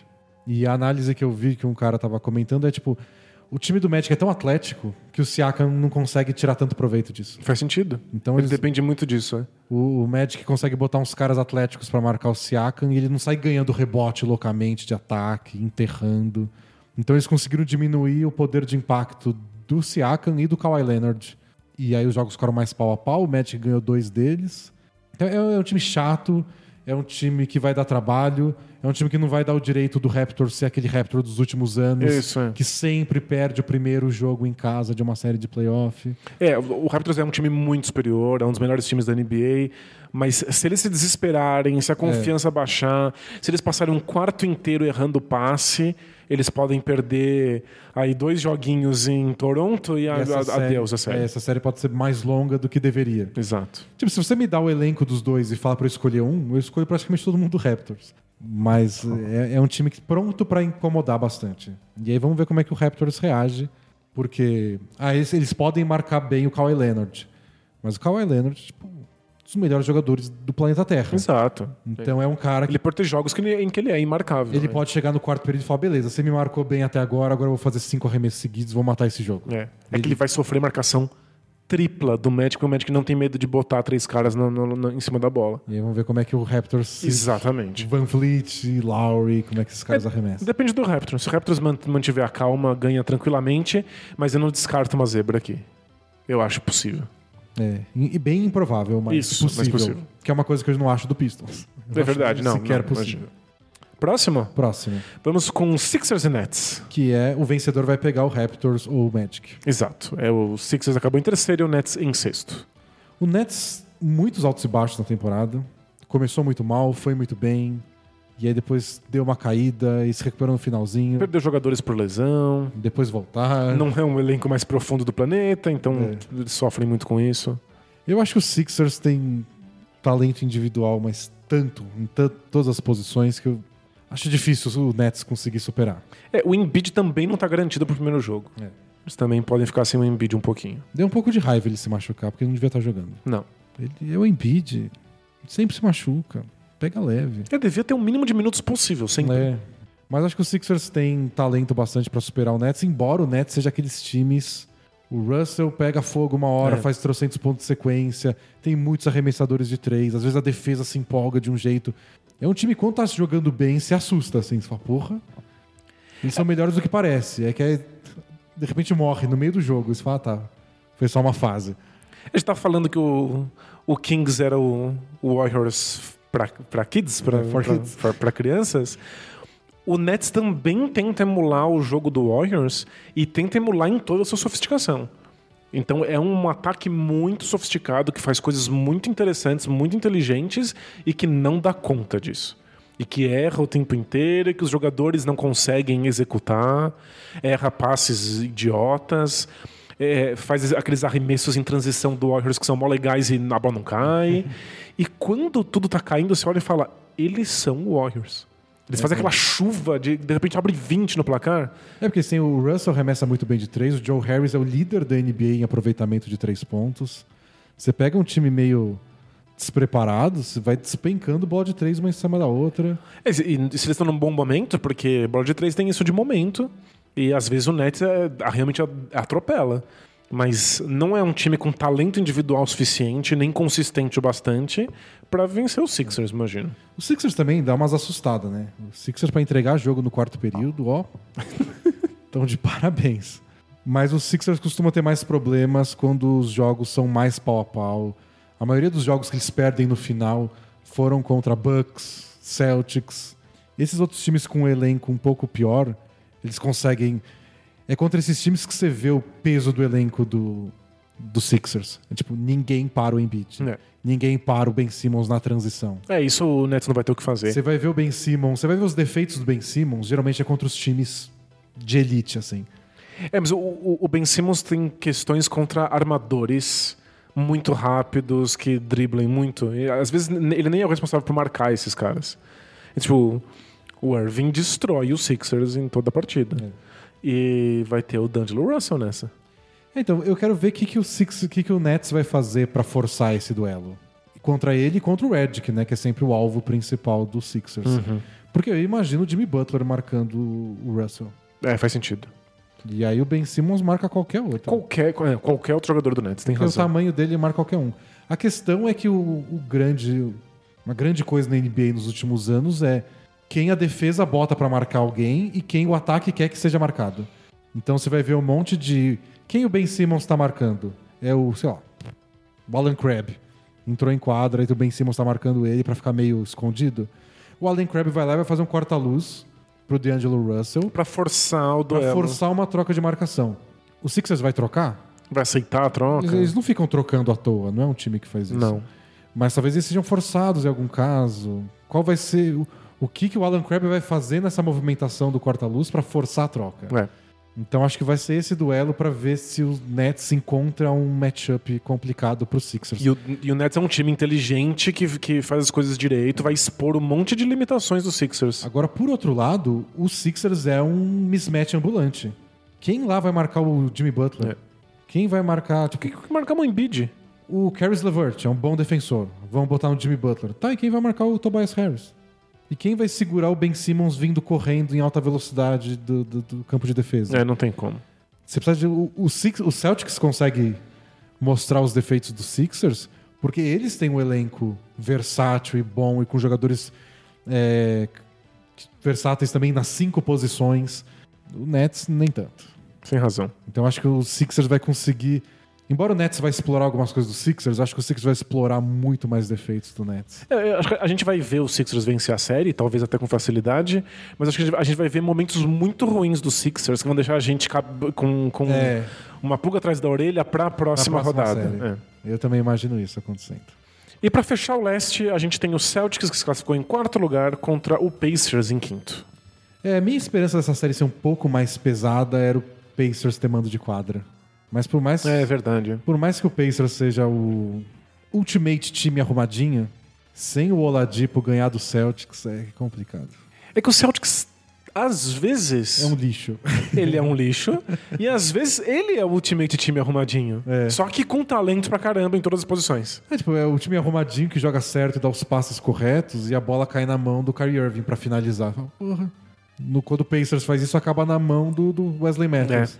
E teve um jogo importante que era pro Celtics justamente passar o Pacers e ter o, a vantagem caso eles empatassem na temporada regular. O jogo foi em Indianápolis, o Celtics amassou o Pacers. Porque eles não tinham resposta pro Jason Tatum. Porque tem dia que o Jason Tatum é Deus. Deus. E o Irving também. Então eu não consigo imaginar quatro vezes em sete jogos o Celtics tendo um dia frio e o Bogdanovich jogando mó bem.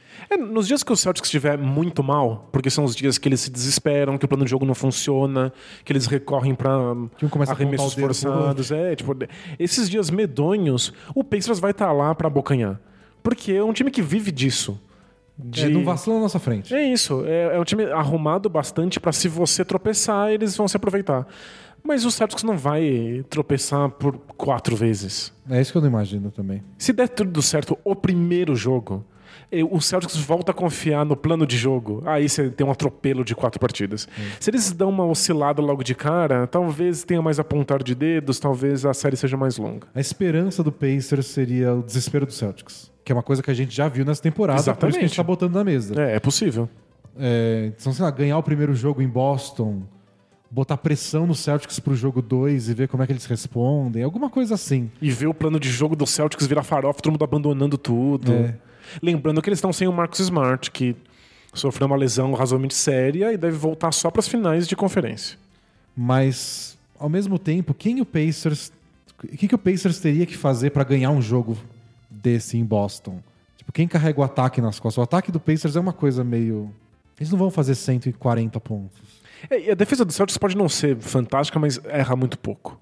É.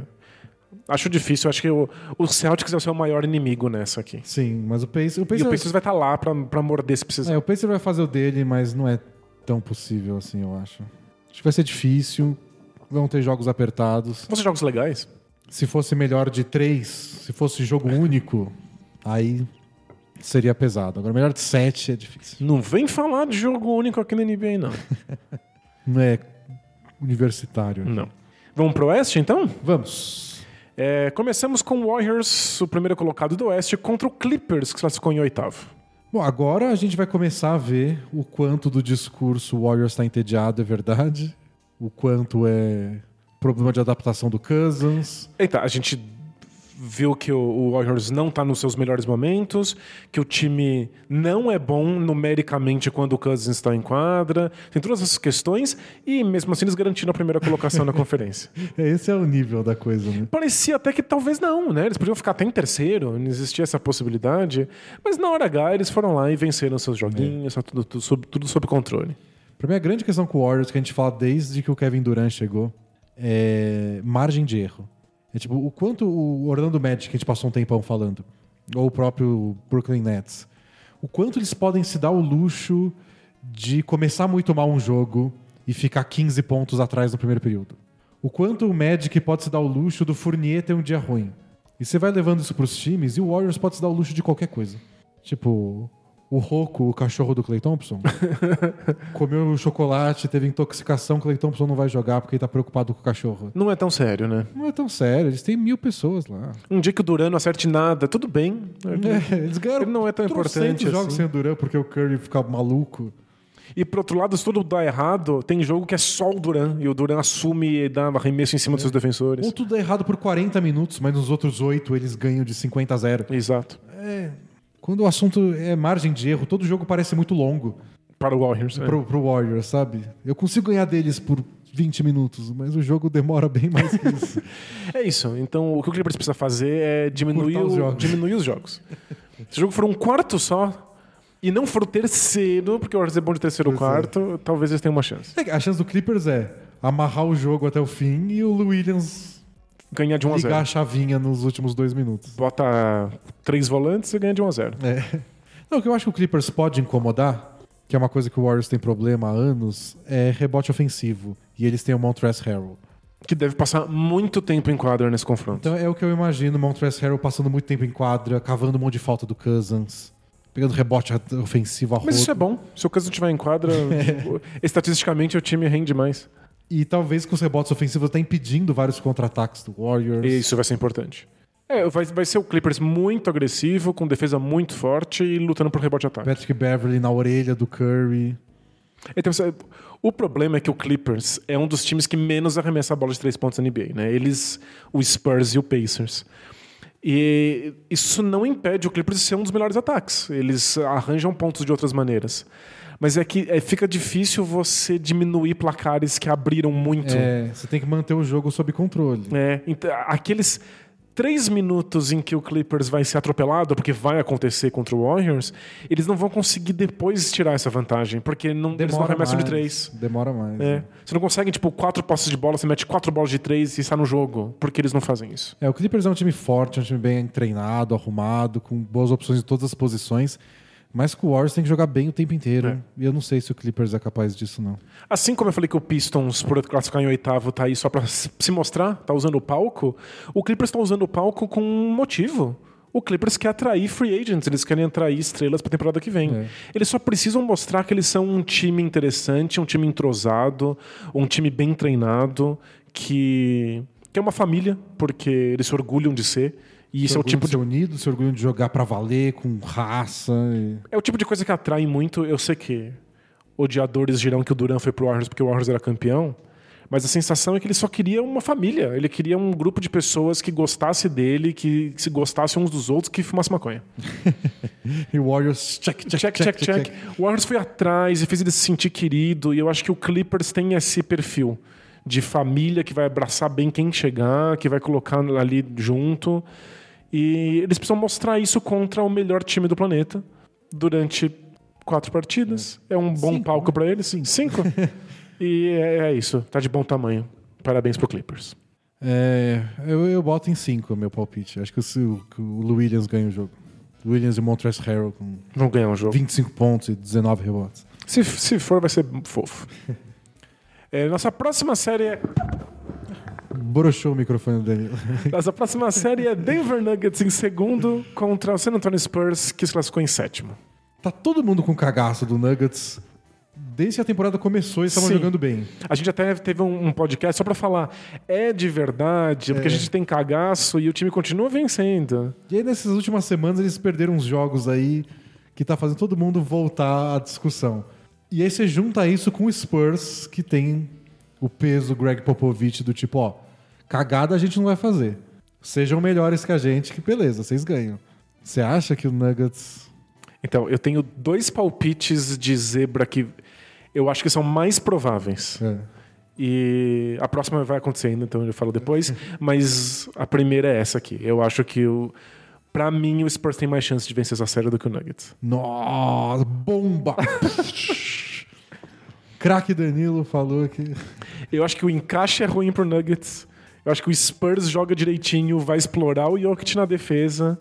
Eu acho que o, o, o Spurs tem todas o, o, DNA certo para fazer a vida do Nuggets um inferno. O problema vai ser jogar em casa. Né? Tipo, o Nuggets é o melhor time em casa, O tem, Spurs é tem um dos mando. O Spurs é muito ruim fora. Eles vão ganhar um. Se eles ganharem esse um jogo fora, eu acho que é a série do Spurs. Nossa. Esse, esse é meu palpite. E seria triste porque a história do Nuggets é incrível, o Jokic é, é genial, ele precisa estar na conversa para MVP. E a gente sabe muito bem que se ele formar um dos playoffs, É. a conversa de MVP vira farofa. E, tem- e ainda tem aquela história que a gente também comentou no podcast passado. Lembra que a gente trouxe as estatísticas de cada time Uhum. que poderiam prejudicar nos playoffs? A do Nuggets era justamente experiência em playoffs. É. E se isso for um fator, a gente até discutiu e achou que nem não necessariamente é. Mas se for um fator, eles vão pegar justamente um time com rios de Muita experiência. experiência. O Popovich vai fazer os ajustes certos. Eu acho que é, é o pior matchup que eu daria pro Nuggets nessa, na, na primeira rodada. Assim, é, É para bem mim, o complicado. Spurs é o time que eles não deveriam pegar. Eles, eles tirariam o Jazz de letra. Também acho. o Blazers, até o Thunder. E o Spurs, o Spurs vai dar trabalho demais. É, a minha, minha preocupação é que o Spurs melhorou muito na defesa. E o Greg Popovich, a gente sabe do histórico dele de saber se adaptar a isso nos playoffs. E eles, é, eles empacarem o ataque do Nuggets. É. Sabe, você começa, o ataque do Nuggets é cheio de gracinha, no, no bom sentido. então, um passe pra cá, um passe pra lá, e o pivô sai. Tem pick and roll do Mason Plumlee com o Jokic. Tipo, é cheio de, de coisinhas esquisitas. E aí você pega um time e fica minando isso. O Nuggets não é um time que se der errado, tipo, ó, o nosso sistema ofensivo tá todo travado. Ah, joga na bola na mão do Kevin Durant e deixa acontecer alguma coisa. É. Não tem o Kevin Durant lá. É, o, o Murray não é esse cara, embora ele consiga criar o próprio arremesso. O Millsap se saiu melhor no- na- É, na- ele- nas últimas Ele semanas. tirou uns jogos aí que, ó. É. E Bons. arrumando uns arremessos bem difíceis, que é uma coisa que ele não estava fazendo. Aliás, o encaixe dele com o Jokic nunca foi espetacular e agora melhorou muito. Mas é, é isso, é o Nuggets vai ser forçado a fazer esse tipo de coisa. Vai ter aquele jogo em que o Jamal Murray vai ter que acertar todos os arremessos, em que o Millsap vai ter que fazer bolas complicadas. Coisas que o Nuggets não gosta de fazer. É, teste de fogo total. Porque se eles sobrevivem a essa também, é um. É, se o Nuggets passa dessa, pra mim, eles estão na final de conferência. Tipo, não tem nem conversa. É, porque, até porque eles pegam o vencedor de Blazers e Thunder. Exatamente. E os dois É. Não são encaixes tão bons. Não, acho que o Nuggets engole os dois com mais tranquilidade. E tem esse fator da confiança que eu acho que eles precisam. Pra ver se o estilo de jogo deles encaixa bem no, em playoff. Vão tentar marcar o Jokic de um jeito mais físico, porque playoff tem esse. É clichê, mas a gente vê isso acontecer. Né? Tipo, ah, vamos botar o corpo em cima dele e ver o que acontece. Isso, ver se marcam falta ou não. A gente viu que o árbitro vai, se o árbitro vai ter coragem de tirar um jogador com duas faltas em dois minutos É. de jogo num, num, num jogo televisionado no- nos playoffs. E o Jokic, e o Spurs nem tem medo de perder jogador assim por falta. É, tem um monte. Bota o Puddle É, lá. tanto faz. Então, eh, acho que o Spurs tem chance. Se o Nuggets passar, vai ter mando de quadra até as finais. Provavelmente contra o Warriors. E aí. Aí a gente conversa, mas é, é- esse, é, esse é o, é o grande, o grande desafio, vai ser agora. Bom, precisamos ver as bolas de três do Spurs que precisam cair e dependem sempre de jogadores que não são as estrelas do time. Que a gente sabe que DeRozan e Lamarcus Aldridge são os reis da meia distância. Mas eles criam bons arremessos de três, precisam do Bellinelli, Brain Forbes e companhia. E tem isso, o Nuggets não é um time que marca bem meia distância. E o Spurs nem arremessa tanto assim de três. Um dos times que menos arremessa é que eles, é que eles têm um melhor aproveitamento da NBA. É, então. Precisa manter. Tem que manter isso, viu? Tem que manter, mas eles podem arremessar muito de meia distância, vai ter muito espaço. E vamos ver o primeiro playoff do DeMar DeRozan fora do Raptors. A Nossa. culpa era de quem? Era do DeRozan ou era a zica do Raptors? Se ele jogar espetacularmente, Aí já sabe que é o a gente já sabe que o Raptors. Já Especialmente se o Raptors perde lá pro, pro Isso Magic. que eu penso o primeiro dia de playoffs, 45 pontos do DeRozan e o, e o Raptors perde do Magic. Nossa, Aí a sério. gente descobre que tem uma entidade maior que comanda o basquete. Vai ser incrível. O Twitter vai ficar um lugar Já tô- maravilhoso. já tô torcendo pra isso. Próxima. Próximo. É, vamos pro Blazers, que se classificou em terceiro, enfrentando o Thunder, que se classificou em sexto. O que eu acho muito importante nessa série, as duas coisas mais importantes, é o desempenho do Paul George, porque o Blazers não tem aquele cara que quase todo time tem, que é o meu super defensor dos alas adversários. É tipo, quem é o melhor jogador do time? É você que marca. Costuma ser o Amino, mas o Amino não é tão ágil para lidar com o Paul George. Então, se o Paul George estiver naquela fase que ele teve durante essa temporada, teve lá um período de um, dois meses que ele era melhor que o Jordan. É, foi, foi o período MVP dele, que É. todo mundo falou assim: ele pode ser MVP, defen- melhor defensor e, e- e o jogador que mais evoluiu, né? Tudo ao mesmo tempo, Tudo ao na mesmo mesma tempo. hora, na mesma festa. Aquele mês ali. Se o Paul George embala desse jeito, eu não sei se o, se o Blazers tem muita resposta pra Não. isso. Ah, não, nenhuma resposta, pelo menos além de marcação tripla quando ele pegar na bola. E tem a questão dos rebotes ofensivos. Os números do Blazers de rebote defensivo sem o Nurkic em quadra É. não são grande coisa. E o Thunder tem Steven Adams, tem o Westbrook atacando rebote ofensivo. É que o, Tem o Nerlens Noel. Vamos ver como o Blazers se adapta com isso, porque a gente viu muito pouco deles, né, sem o Nurkic. é, até o, o texto para assinantes no blog foi sobre a perda do Nurkic no Blazers e um pouco sobre o Steve Adams também, porque eles são jogadores parecidos que cumprem mais ou menos a mesma função nos seus elencos. Mas o Blazers depende muito do Nurkic para funcionar o jogo de perímetro e eles substituíram pelo Canter. E o Canter tá jogando muito bem e dominou os rebotes ofensivos. Ah, mas isso ele é um dos melhores da NBA. Então, ele vai dar anos. muito trabalho pro Steve Adams no- no- nos rebotes. Vai ser uma eles- briga incrível. E eles são melhores amigos, né? Eles eram os Stash Brothers, os irmãos do Bigode, quando eles jogavam no Thunder. É verdade. Eles eram inseparáveis. Então, va- vai ser incrível. Eles vão lutar pro rebote dos dois lados da quadra o tempo inteiro. O problema é que é o Canter. O Canter vai ser muito explorado pelo Paul George e pelo Westbrook. E o, o, o Blazers não tem outra opção para colocar na quadra. É um alívio, porque exploraram muito o Canter quando ele tava no Thunder. Eles até sabem como é. eles sabem como é. E não tem jeito, se você tira o Canter, o Blazers não consegue ter uma opção de passe quando o Damian Lillard ou o CJ McCollum recebe marcação dupla no perímetro. E vai ser marcação dupla do Paul George, do Westbrook, isso. do Terence Ferguson, desses caras hiperatléticos do Thunder. Muito rápidos, que gostam de pressionar e de- gostam de roubar passe na linha de passe. É. Então, ele- se você não tem aquele cara ali no pick and roll rapidinho para passar a bola rápido e finalize com velocidade, que é o que o, o Nurkic fazia e agora o Cantor tá fazendo, o time não consegue ficar sufocado no perímetro. Então o Cantor vai jogar 30 minutos por jogo no- nos playoffs. O Canter é a peça-chave pro time É. destravar o, o adversário. E eu não consigo apostar no Canter. Então, esse é o ponto. Role players às vezes são essenciais para que estrelas possam brilhar nos playoffs. E quando esse role player é o Cantor, que é um dos jogadores mais Fracos frágeis, né? né? Ele vai ser muito exposto pelo Thunder e é por isso que eu acho que essa é minha segunda zebra. Eu acho que o, o Blazers perde essa. Por exemplo, na temporada passada, quando teve a série do Blazers contra o Pelicans, o Nurkic não jogou bem aquela série, especialmente na defesa, então acabaram tirando ele, porque ele não conseguia marcar o Anthony Davis e o Mirotic no perímetro. Não- o- e aí a opção que o, que o Blazers usou foi usar alguns dos outros pivôs que arremessam de longe. Porque aí vinha a marcação dupla no Lillard, ele tocava, sei lá, pro Myers Leonard e ele arremessa de três.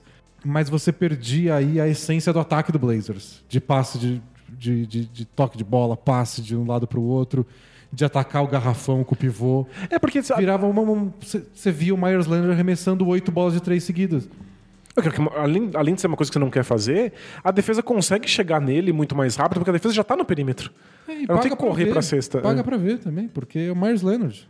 Você tá tirando o arremesso do Lillard pra dar pro Leonard. Faz o dia inteiro. É, né? Diferente de você estar tirando a- o arremesso do Lillard e dando o arremesso embaixo da cesta pro Nurkic e É. pro Canter, né? Funciona em algumas jogadas. Por isso que o Leonard joga alguns minutos, o Zach Collins joga alguns minutos. Mas eles estavam sentindo falta desse outro, de um pivô um pouco mais é, versátil, que era o que o, o Nurkic podia ser.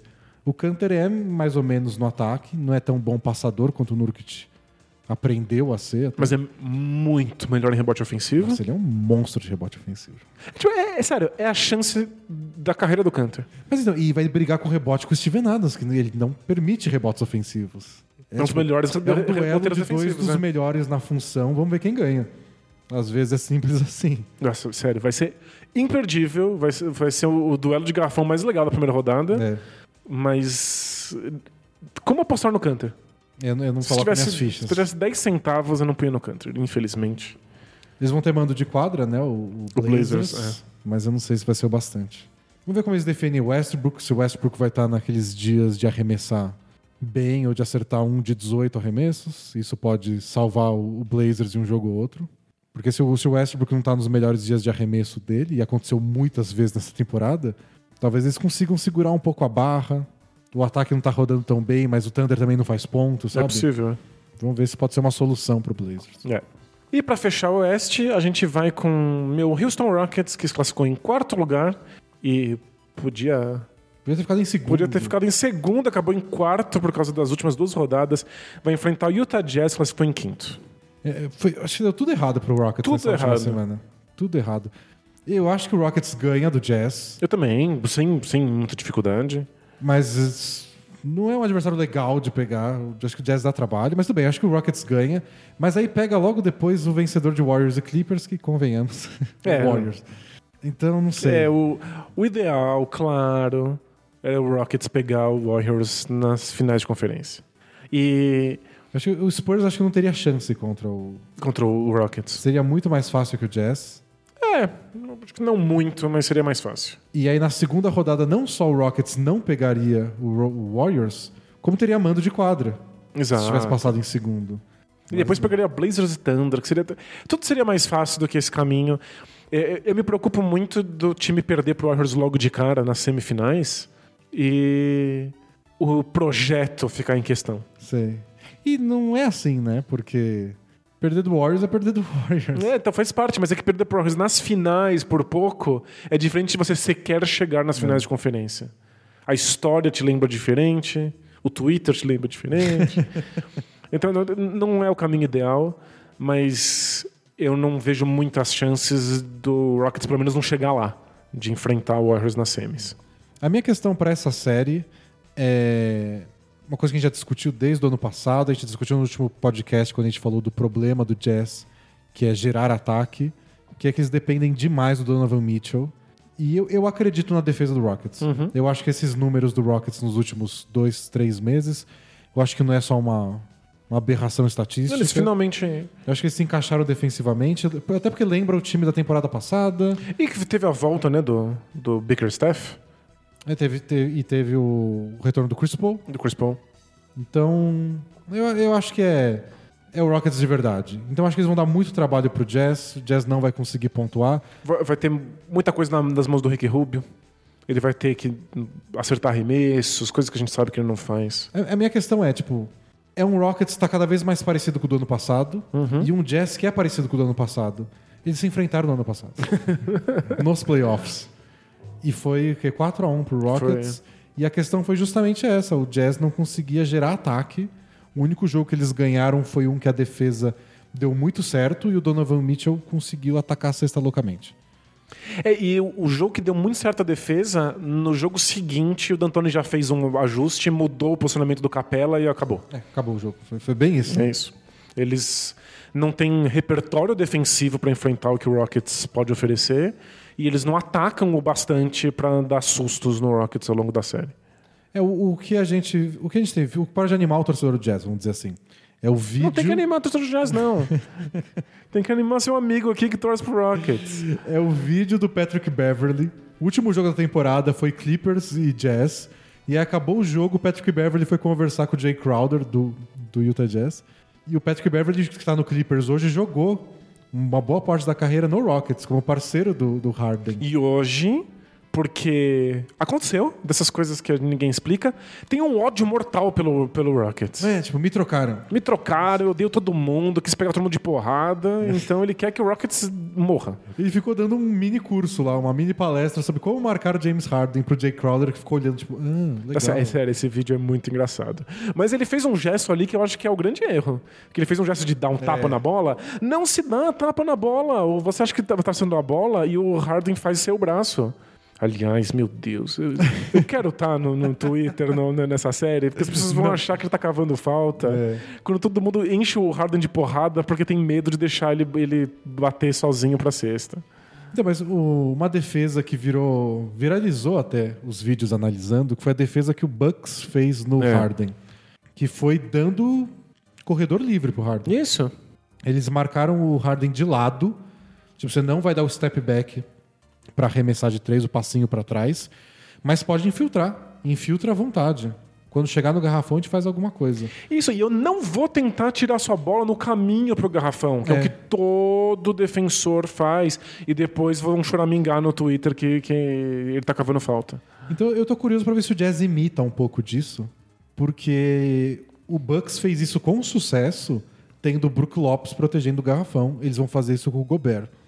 E o Gobert é muito bom nesse tipo de função. É. De encontrar pessoas, vir na direção oposta, encontrar pessoas que estão infiltrando. Por outro lado, o Rockets já enfrentou isso algumas vezes. E usou o Capela em ponte aérea. No próprio, no mesmo jogo contra o Bucks, eles mudaram no segundo tempo. Então o Capela, ao invés de ficar na posição que ele fica, que é no sentido contrário do Harden, então eles ficam em diagonal um pro outro, o Harden manda a ponte aérea.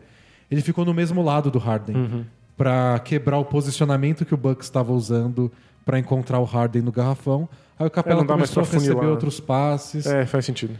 Então o Rockets vai preparado pra isso, mas eu tô curioso pra ver se o Jazz vai fazer uma defesa parecida, porque atrapalhou. O Harden não jogou bem nos dois jogos da temporada contra o Bucks. A gente falou que o Blazers depende muito do Canter.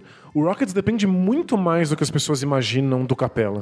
O Capela é muito fundamental para esse time funcionar. Só que o Capela é muito melhor que o Canter. É só isso. O Capela se posiciona muito bem, entende muito bem, lê bem a defesa, é um defensor bom o bastante. Não acho um gênio, mas ele é um bom defensor. E não sei se o Jazz pode ter resposta para isso. Outra coisa importante para o Rockets são as bolas de três, obviamente, a parte fundamental do ataque deles. A gente está vendo cada vez mais os times deixarem o PJ Tucker livre e, e é um assunto importante. Tipo, o Rockets vai acertar as bolas de três ou não, porque criá-las eles vão. É. A gente viu na temporada passada um jogo decisivo erraram 27 bolas de três em sequência a perder. Quando, quando vai afunilando as coisas e fica mais perto de jogo único, que é a questão do jogo 7, tem essas pequenas variações. Mas eu acho que na série contra o Jazz ainda não vai, não vai aparecer tanto assim. É. E o Harden e o Chris Paul criam muito mais bolas de três pontos para eles mesmos nessa temporada do que na temporada passada. Então é muito mais fácil sair uma bola de três pontos. Você não precisa criar uma jogada e passar a bola para isso. Um dos dois vai lá, dá um passo pro lado e arremessa, e a gente sabe que estatistica- estatisticamente são bons arremessos Para eles. para eles. Ou seja, não sei se uma defesa pode fazer alguma coisa para forçar 27 erros de bola de três pontos hoje, nessa temporada. É, minha questão é que tipo, o Jazz pode fazer várias coisas para atrapalhar o ataque do Rockets. Eu só não acho que nenhuma vai ser o bastante. É. Vai dar Rockets. Eu acho que vai dar Rockets mesmo. Boa, obrigado. Era só o que eu queria escutar. Na próxima série contra o Warriors, eu não É, sei se eu vou aí, repetir essa exato. frase. Ah, eu também não vou, mas tá tudo bem. Mas essa eu acho que vai dar. Eu gosto do Jazz, gosto muito do Donovan Mitchell, mas acho que eles precisam dar um passo pra frente. Eu acho que eles ainda são o mesmo time do ano passado, acho que eles ainda não deram. Tudo bem, não é que eles estão no último ano. É, não, eles podem tentar de novo, deles, claro. O Gobert é jovem, o, Go- o Donovan Mitchell é jovem, tá tudo bem. Ainda na vibe de palco, é a chance do Novan Mitchell mostrar que ele pode dar um passo pra frente, É. de que ele tá evoluindo, porque nesse momento ele parece um jogador meio estagnado. Bom, é isso. É isso. Então faz- fizemos análise de todas as séries de playoff, o que a gente acha que vai acontecer. Espero não ter falado muita bobagem. Mas ao mesmo tempo, eu, eu tenho, eu tenho dois prazeres. Por isso que é sempre legal. Hum. Eu tenho o prazer de ver a série acontecendo e falei, ah, sabia que ia acontecer isso. E tem aquele prazer do tipo, nossa, eu não esperava que fossem Exato. fazer isso. E no fundo é pra isso que serve. A gente não quer mostrar que a gente é a mãe de Naya, a gente adivinha o futuro. A gente quer ajudar as pessoas que não estão tão acostumadas com as histórias da NBA a saber o que é esperado e o que não é, pra que elas possam se surpreender ou confirmar as coisas, né? É, então eu acho legal acertado. Tipo, ah, legal que eu fiz essa análise certa. Mas eu também acho legal, do, tipo, não me passou pela cabeça que o Blazers ia ter essa sacada para que o Canter não fosse explorado. É, e ser surpreendido é fantástico. E se você não soubesse o que era esperado na série, você não ia se surpreender. Surpreendido, é. Você fala, ah, tá bom, aconteceu isso. Isso é só uma coisa legal de fazer esses previews do que pode acontecer, de que matchup é mais importante. Só o Canter tem uma, uma série assim maravilhosa que ele defende bem, dá quatro toques por jogo. É, tipo, ser o tem que Revenge, saber que isso é o revenge game dele. Que ele é tão Nossa, é. bonzinho, ele falou que nunca queria ter ido embora de Oklahoma. Ah, ele é muito fofo. Ah, bom, normalmente Hum. a gente acabaria o podcast mais ou menos por aqui, pela duração que ele teve. É. Mas um podcast sem Both Things Play Hard não é, não existe. né? É, no bola presa é esquisito. Então vamos fazer um podcast um pouco mais longo, vamos ler menos perguntas hoje, Boa. porque playoff é assim mesmo, playoff a gente dá, dá importância pros playoffs. Mas vai ter pergunta todo santo podcast, não se preocupem. Então, vinheta. They play hard, we play hard, and Both teams play hard, man. A primeira pergunta é uma denúncia. É do Mantarraia. Manta raia? Ele assinou assim. Tá bom. Ele escreveu assim: denúncia! Por isso que eu disse que era uma denúncia. Entendi. É, eu ia perguntar de onde você tirou isso, mas acho que ficou bem óbvio. Falou: Olá, DD. Bom? Bom. Bom também. Tem uma dupla sertaneja que eles sempre falam: Bom também. Aí ele diz assim: Queria fazer uma denúncia, de novo. Estou, Se não, não- se não ficou claro bastante, agora ficou. é, fazendo maratona dos podcasts antigos do Bola Presa. Ok. Nu- Nunca vou entender porque as pessoas fazem, mas acho fofo. Eis que me deparo com o podcast número 64. A gente tá no 206. Nossa. Onde o Denis, com o apoio do Danilo, Ok. tem a cara de pau de falar mal do mascote do Magic. O mundo dá voltas, amigos, e hoje o Stuff é a grande estrela das gravações ao vivo do podcast. Não, mas eu. Eu, eu mantenho minha posição. Quero abrir uma petição para a doação do Stuff para os assinantes, porque nós sempre o apreciamos de verdade. Ninguém vai tirar o Stuff de mim. Eu acho ele bizarrinho. Eu acho a combinação verde-rosa medonha. Tipo, as cores da mangueira. Com E- o azul do Magic. É verde, rosa e azul. Então, é, ele é medonho, ele é feio, ele é um dragão e ele é um dragão de pelúcia. E eu tenho questões sobre fazer pelúcia de coisas que não sejam pelo. Escamas. É escama de pelúcia? Me ofende um pouco. Eu tinha pensado nisso. E eu penso muito em mascotes. Então, o pássaro de pelúcia eu já acho bizarro. Que é uma pena, Uma de, pena de de pelo. pelúcia, É. é. Mas, Bom, mas é, não é um grande mascote. É, Eu mudei minha posição em relação a ele. Eu aprecio mais o, O Stuff. hoje. Como o mascote, no, no, no, pra quem não sabe, os filtros bola presa para os assinantes no blog tem o mascote Power Rankings, que a gente vai toda semana coletando os grandes momentos dos mascotes. O Stuff é um bom mascote, ele, faz é- coisas é- engraçadas. Ele é um ótimo mascote. É. Sem contar que ele tem uma participação fundamental no torneio de enterradas do Aaron Gordon, que é um dos melhores da história do torneio de enterradas. Faz sentido. Ele participa, em vez de chamar um amigo dele, sei lá quem era o armador do Magic na época, Ele chamou o que era alguém ruim, chamou um mascote, ficou um mascote rodando lá com a bola na mão pra enterrar. Ganhou muita moral aquele dia o Stuff. Você aprendeu a amar o Stuff. Eu aprendi a amar, tipo, Isso que dá ficar ouvindo podcast muito velho. A gente muda também. é. Deletar esses podcasts antigos aí que ficam jogando coisa na nossa cara. Quero ver quando ele achar que eu achava que o Yi Chang Liang ia ser uma estrela na NBA. Próxima pergunta é do Ian. Essa é uma pergunta que a gente ia ler na semana passada. Boa. Acabou ficando pra depois e o Ian tava ao vivo acom- acompanhando a gente no YouTube. E falou, lê, lê depois. Pô, não leram, nossa. Então vai. Ficou pra essa semana, Ian. A a pergunta é muito longa. Hum. Eu me dei o direito de resumir. E aí tem algumas informações que eu posso trazer ao longo da pergunta, Tá. caso Caso eu não- entenda é isso? relevante. Tá, manda bala. Olá, D&D do BP. BP ou bola presa, né? Bola presa. Me chamo Ian, sou de Praia do Forte, Bahia. Terra do Castelo Garcia Dávila e Mar das Tartarugas Marinhas. Que bonito. Curiosidade, esse castelo é a única construção em estilo medieval das Américas Sério? e única construção do século XVI que permanece de pé no Brasil. Uau. Impressionante.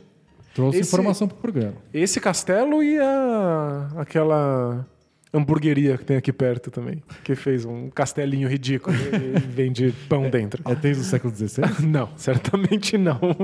Tá mais Ganhou pra, essa aí. pra- tá, tá mais pra 2016. Adoro esses lugares, restaurantes, tudo que tem desde 2015.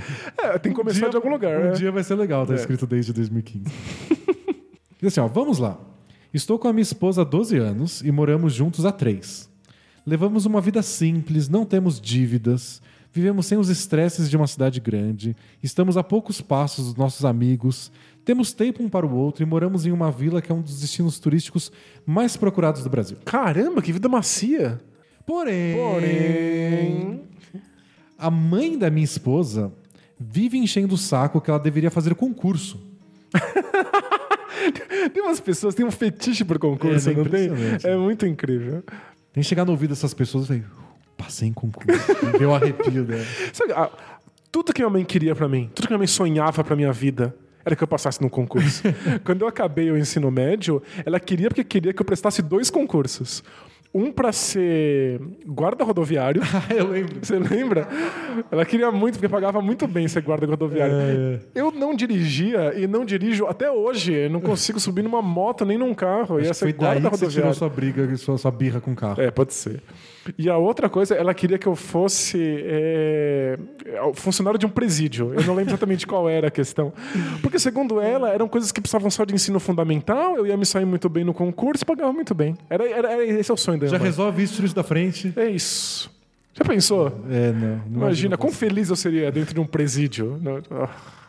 Eu imagino quanta multa você ia dar só porque você odeia a sua vida. ah, mas seu guarda. Eu só não acho. Foda-se. Foda-se, minha vida é uma Multa, bosta. é. Toma essa multa, paga essa multa. Mas tem gente que ama concurso, tem gente que acha que isso que é felicidade. Bom, continuando. A mãe da minha esposa vive enchendo o saco porque ela deveria fazer um concurso. pois ela, minha esposa, se formou em engenharia civil, mas não trabalha na área. Ok? E segundo a minha sogra, ela está, abre aspas, desperdiçando sua inteligência porque não está ganhando muito dinheiro com isso. Todo dia que elas se falam por telefone é a mesma coisa. Minha sogra fala de tal concurso que abriu em algum fim de mundo. Nossa senhora. Pergunta se ela já se inscreveu em algum, se está estudando. Isso é sempre muito desgastante. Minha esposa hoje administra um imóvel dos meus pais e ganha comissão do que aluga no Airbnb.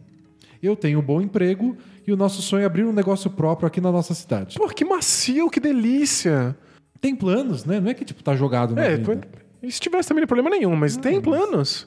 Então, mas não teria apenas esse argumento, sabe, a favor da mãe. Você não tá fazendo nada, você vai É. morrer de fome. É, mas não importa o que ela diga, que está muito feliz, que não quer ir para outra cidade, não precisa ganhar salário, a mãe não desiste. O que fazer? Não atende mais o telefone. Aí tem, ele colocou aqui vários pontos a se considerar. Ah, Aí tem, por exemplo, que a sogra sempre foi dona de casa, que o sogro não tem formação universitária e que sempre trabalhou pesado para sustentar a família. É, tem essa, essa questão Então tem, tipo, geracional, né? você fez faculdade, você pode fazer um negócio que eu, como dona de casa, nunca pude fazer. Então, acho que tem... Você pode você ter sua autonomia, você pode ganhar dinheiro, você pode sustentar a família sem ter que sofrer. É, ninguém pensa que a É. felicidade pro outro, às vezes, é diferente da que a gente. E falou que a mãe Conhece. E a mãe dela teve problema de depressão, então ela fica com receio de enfrentar. Então ela pensou até já em forjar uma inscrição. Tipo, ah, não, eu fiz a prova que eu não passei. É, entendi. sabe? Então tem, tem, Ah, tem essas é, questões Esque- Esqueci, importantes. esqueci isso. Eu também fiz concurso pra ser guarda do metrô. E eu estou fazendo aspas aéreas com, com as minhas mãos. Pra apaziguar as coisas em casa. E aí você não passou. Ah, puxa vida, não passei. Poxa vida. Não passei. E o dinheiro da inscrição ainda virou coisas incríveis. Eu ganhei vários bônus lá na- na hora. E aí, por último, outro fator aqui que eu acho que é relevante é que o pai e a irmã ficam do lado da mãe, mas não fazem tanta pressão. Uhum. Mas apoiam que ela deveria fazer concurso e ganhar rios de dinheiro. E, e aí falou que ele não sabe o que fazer, se ele deveria interagir, porque ele, geralmente quando o assunto surge, ele não se mete. Falou que tem uma boa relação com a família dela, não se mete no assunto, mas eles vê que a esposa não quer e queria que esse assunto morresse. E tá com a merda que a gente não tá respondendo pra ela. Porque ele, não, não sei se ele pode fazer alguma coisa. Ele pode passar a mensagem pra ela. É, Pode botar ela pra ouvir esse podcast. É. Eu sou time rela total nessas horas. O negócio é falar pra mãe assim: mãe, eu sou feliz. Não era isso que você sonhava, não era isso que você queria, não é isso que toda, toda mãe escolhe pra um, um, um filho. Eu sou feliz assim, eu tô feliz assim. Se der errado, e se em algum momento na minha vida eu não for, eu presto um concurso público. É, o concurso vai estar sempre lá. É. Mas agora não, agora eu sou feliz assim, eu tô aproveitando minha vida assim, é isso que eu quero pra mim. É, acho que dá pra fazer isso de um tom que não seja de confronto, né? Dá. É, tipo, mostra os planos, fala. Até se o plano for alguma coisa mais concreta, dá até pra mostrar, tipo, ó, o negócio que a gente quer abrir aqui é uma pousada, é um restaurante. E a gente pensou em fazer assim, a gente tá pensando em abrir daqui três anos. E usa a palavra mágica. E é isso que vai me fazer feliz. É. E é isso que eu sonho, é isso que eu quero pra mim. E aí você espera que ela vai enxergar que a filha tá feliz e que a filha não tá perdida. É. Tá dando certo, tá caminhando. Não é o que ela sonhava, mas tá ótimo. É. Então, se isso não der certo, aí não, não tem o que fazer. É, não tem, não tem muito jeito. Tem pessoas que não reconhecem a felicidade dos outros porque não é como elas imaginam Ela que só deveria ser. ver no... É. Então, Tem um depoimento aqui, Danilo, que eu acho que vai fa- fazer o seu dia mais feliz. É mesmo? Então eu vou ter um depoimento pra você. vamos lá. É do Pedro Neri. Olá, dupla Denis e Danilo. Sou de Varginha, terra do ET. Terra do ET. Foi bem fácil. E ouvinte do podcast desde a edição 49. Desde então não perdi nenhum. Uau! Valeu pela. Ele ouviu paciência. mais de 150 episódios. É, Se contar com os podcasts de viagem, tem mais ainda. é, nossa senhora. E você ouviu muito a nossa voz. Não cansou da gente tá até agora, então não vai cansar mais. É, agora já era, né? E diz assim, ó, no começo eu acabava fechando o podcast na parte que continha o Both Things Play Hard, pois achava que não tinha nada a ver com basquete. Às vezes não tem mesmo. Não culpo quem faz isso. Mas depois de um tempo comecei a escutar e não existe arre- arrependimento. É, o fato é que um dos Both Play Hard teve uma pergunta sobre jogos de tabuleiro, em que um ouvinte perdia uma recomendação de jogos a vocês. Na época não lembro quem foi, mas um de vocês disse que o Dead of Winter era uma boa pedida, pois gostava da questão de ser co- cooperativo e tal. E também citar o Robson Crusoe, ou Crusoe, Isso. depende de quem fala. Depende de quem fala. De- de- eu falo as- as duas coisas, depende do- da minha empolgação. e é o meu jogo favorito na vida. É, como estava loucão no dia, não sei do que, mas estava loucão, pesquisei sobre esse Dead of Winter, achei o preço salgado, mas mesmo. mesmo assim comprei. Você nunca ter visto um gameplay, avaliação, nem nada do tipo. Comprou as cegas. Comprou as cegas porque a gente falou que era legal. Ah, Olha aí, a gente é digital influencer. É, essa, esse é um influencer de verdade, ele tá influenciando alguém a fazer alguma Pois coisa. é. Ele usou o termo na hora certa. Cadê os nossos recebidinhos? É, depois pensei, que merda que eu fiz. Mas quando chegou e fui jogá-lo, descobri que não só é um ótimo jogo, mas um novo mundo. É. Em que a maioria das pessoas estão acostumadas só com banco imobiliário e War. Alguns meses já se passaram, talvez um ano, e o fato é que minha coleção está crescendo. Que ótimo. Graças a vocês que me despertaram esse hobby. Desculpa me alongar, mas escrevi só para mostrar que talvez em alguma resposta nada a ver com basquete, vocês podem mudar uma vida. Que bonitinho. E o mais legal é que a gente mudou uma vida via jogos de tabuleiro. É. E diz: Ah, aproveito a mensagem para pedir mais recomendações. Abraços, vida longa, bola presa. Então, vou te dar a recomendação de um outro podcast. porque eu gravo um podcast semanal sobre jogos de tabuleiro, que é o Tabulices. Procura lá Tabulices, soundcloud.com.br Tabulices? É, acho que é isso. É algo assim, mas encontra a gente lá Tem e no Instagram, tem um monte de lugar também. tem Então, vários lugares. E aí eu falo mais de jogos de tabuleiro, posso fazer recomendações. Tem um episódio só para iniciantes, com vários jogos que eu acho que todo mundo deveria ter na coleção. Agora ele já tem coleção, não é mais iniciante. Tem- Já quer as coisas pesadas. É. Eu não lembro quem deu a recomendação, mas eu gosto muito de Dead of Winter, então pode ter sido. Pode ter eu. sido você, é. Eu gosto muito também, É bem legal. mas eu prefiro Robson Crusoe. É, deixa eu pular aqui algumas, porque tinha uma outra que falava de jogos de tabuleiro que eu achei engraçado. Eu separei muita pergunta hoje porque tinha muita pergunta boa, mas não deu tempo de ler porque o podcast ficou gigante. Vocês não têm noção. Eu tô vendo aqui, é um, é um scroll infinito na tela. É. Ah, é aqui. É do Sa- Samuel Batistone. Manda. Olá, dupla. Tudo belezura? Belezura? Sou Samuel Batistone, tenho 16 anos e moro em São Gonçalo, Rio de Janeiro, a 16ª maior cidade do Brasil e a cidade com o maior tapete de sal da América Latina. Seja lá o que isso... Que raios? É um tapete de sal? Bom, vai pra, pra, pra, pra São Gonçalo que você descobre. Ah, a gente tem. Google. A gente tem um, um quartinho aí, se a gente for? Procura aí, tapete de sal no Google. Eu vi, mas não sei explicar. Ver não é o bastante. É. Tenho duas perguntas, uma para cada integrante desse maravilhoso podcast. A primeira é para o Denis. Se você fosse participar de mais um podcast, sobre qual assunto seria? É, tem dois podcasts que eu queria fazer. Manda. Um eu queria fazer sobre esportes em geral, mas não para discutir tipo a semana, para discutir o esporte como um todo. Entendi. Qualquer esporte, tipo, esgrima.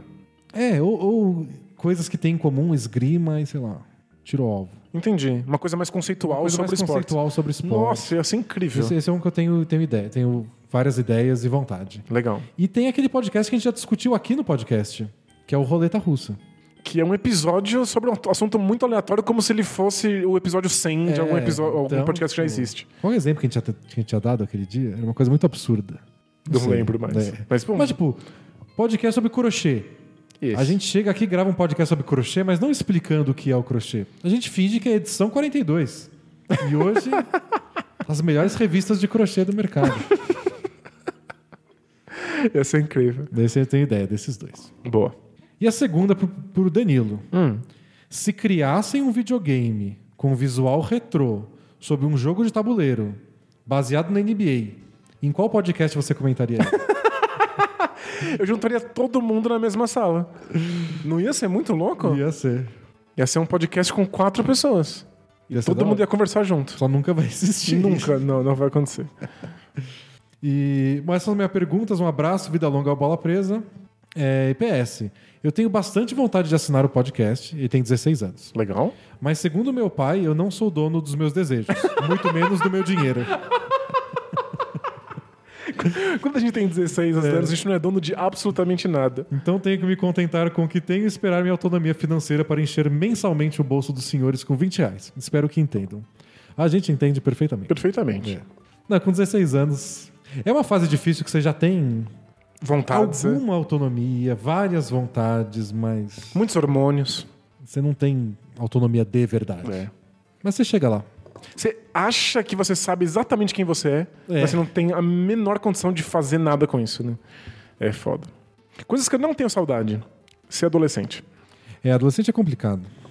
Mas assim, podia ter sido pior. Podia, Podia ter sido pior. podia.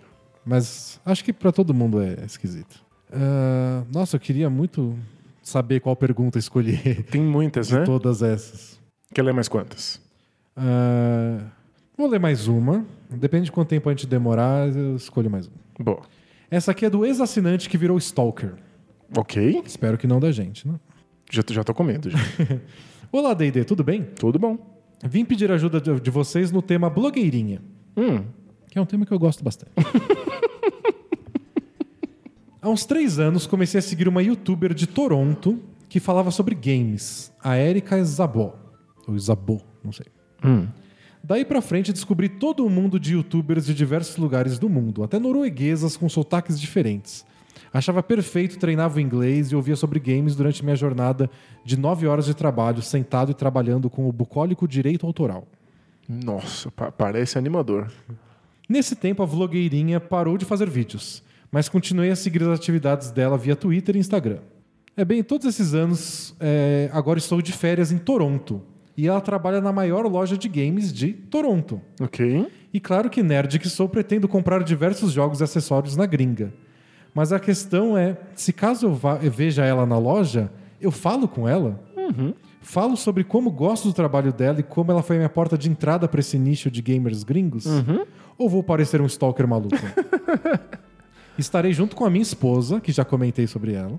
É, mas mesmo assim tenho medo de parecer um stalker maluco, até porque a vlogueira já teve problemas com assédio e tal. E apesar de um pequeno crush, óbvio que eu admiro o trabalho dela também. Claro. O que vocês fariam na minha situação? PS, prometo que assim que voltar e me, reestru- me reestruturar, volto a assinar o Bola Presa. Boa. É, Valeu.